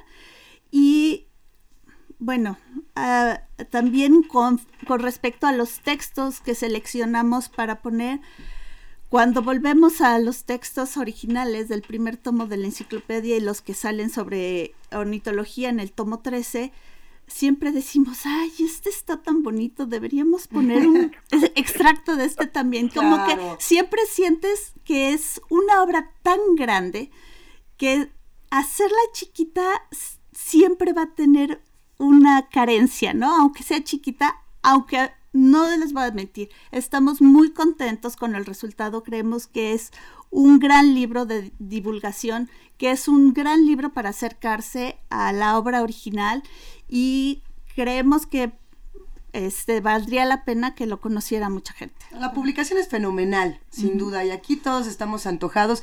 Ya nos están escribiendo en redes que dónde se consigue, que cuándo, que cuánto cuesta, que dónde conseguimos más. Eh, ¿Cómo le hacemos, doctor Jaime Labastida? Bueno, tanto en siglo XXI como en la universidad están los volúmenes disponibles. Lo que ya no está disponible es la obra, digamos, en 13 volúmenes. Nos quedan unos cuantos ejemplares. Eh, hicimos 3.000 ejemplares y a pesar de ser, una obra tan costosa, dada su valía, está prácticamente pues agotada. Nos quedan, vuelvo a decirlo, unos cuantos ejemplares. Están en bibliotecas, están en centros de investigación, y ese es justamente el sentido de la publicación. Pero lo, lo que se ha hecho ahora por parte de la Coordinación de Humanidades es también un trabajo magnífico, porque es una llave para acercarse al- a la obra completa. Creo que, que una, son diferentes públicos, pero yo estoy seguro que quien lea es- este compendio, que fue muy difícil de hacer, como eh, se está diciendo, eh, los va a acercar fácilmente al, al otro, les va a abrir el apetito por el otro. Muy bien, muy bien. Pues eh, no hay Buenísimo. entonces una posibilidad de eh, cuándo saldrá la siguiente edición, eh, doctor Labastida, un Pues poquito estoy por ahí. tratando de lograr hacer una nueva edición, una reimpresión el, año próximo, vamos a ver si nos es posible. Pues ojalá que salga un buen tiraje para ahí y empezar a difundir esta maravilla, esta obra de biodiversidad novohispana. Muchísimas gracias, doctor Labastida, Jaime Labastida, poeta, filósofo, director general de, de la editorial Siglo XXI y director de la Academia Mexicana de la Lengua. Muchas Pues gracias. muchas gracias a ustedes por darme esta oportunidad de hablar de una obra que me entusiasma tanto. Adriana Corbera, ¿con qué nos quedamos para cerrar? Busquen el libro, de verdad está en todas las bibliotecas, de las librerías de la UNAM en siglo XXI. Les va a gustar de verdad. Y no se queden solo con que es una obra para biólogos, de verdad, para filólogos, para biólogos, para, amantes del del arte. Esa era la palabra que estaba buscando. Es, es una obra muy completa para muchas personas, para muchas áreas y solo para aquel que tiene curiosidad de conocer la variedad de, de animales y plantas que existen en nuestro en nuestro país que es riquísimo en biodiversidad. Yo pensaba quedarme con este ejemplar que tengo a mi derecha, pero prefiero quedarme con el tuyo, Adriana, porque está lleno de notas. Está lleno de notas y post-its. A ver si le tomamos una foto al libro que trae Adriana Corbera, que está llenísimo de información. Es como el libro del libro. ¿Verdad? Una maravilla. Gracias a ambos por darnos un poco de su tiempo para hablar de una de las publicaciones quizá más importantes para hablar de biodiversidad. Muchas gracias a ustedes. Pues nosotros nos despedimos y nos vamos con un poco de música para seguir conversando con todos los que hacen comunidad con nosotros. Queridísima Berenice Camacho, ¿qué sigue? Eh, Luisa me acaba de pasar eh, una tarea complicadísima. Tú Esto debe puedes. estar, esto debe estar en islandés, algo por el estilo. Es en sueco, sueco. Bueno, pues ahí va mi sueco. Sí, Esto tenía es cara de islandés. Svombasen, la canción y no, la canción no es Svombasen, es el grupo Ajá. y la canción es Eplesan. Y se cree mucho porque lo dijo bien, Revi.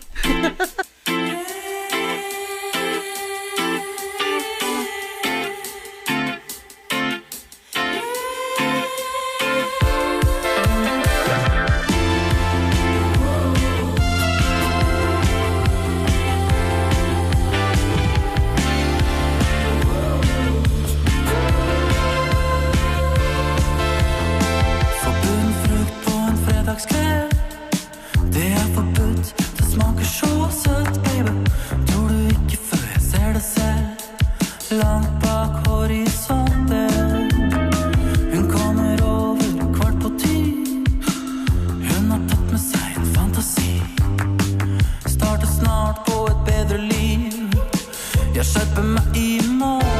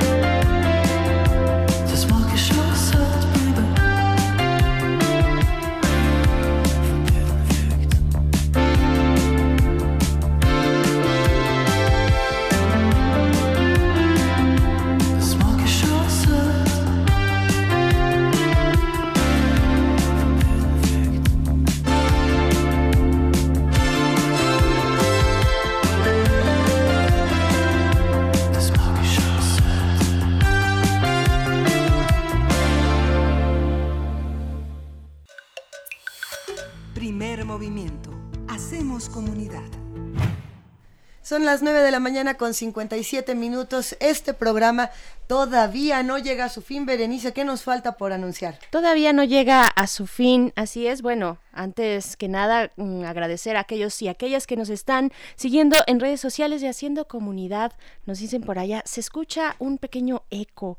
Nos dice, ahorita les voy a decir quién, eh, se, se escucha un pequeño eco en la cabina. Es que estamos en la cabina de, de AM, estamos compartiendo estos espacios este, este día. De hecho, habría que comentar que ese sonido que de pronto escucharon durante la conversación eh, sobre el presupuesto del 2019 anticipa que dentro de unos minutos va a estar completamente en vivo el programa Xochicóscatl de Mardonio Carballo, eh, Xochicóscatl que quiere decir collar de flores, y van a tener una banda en vivo y van a tener mucha música. Por eso que suene de pronto esta interferencia, porque ellos están en la cabina de FM preparando todo lo que va a ocurrir. Yo creo que se va a poner bueno. Se va a poner muy bueno. Están precisamente haciendo el ensamble de esta música en vivo a través del 96.1 de FM que Eh, sonará en un momento más, claro que sí, después de primer movimiento. Pero antes tenemos pues el cineclub de la semana. Vas a estar el viernes aquí.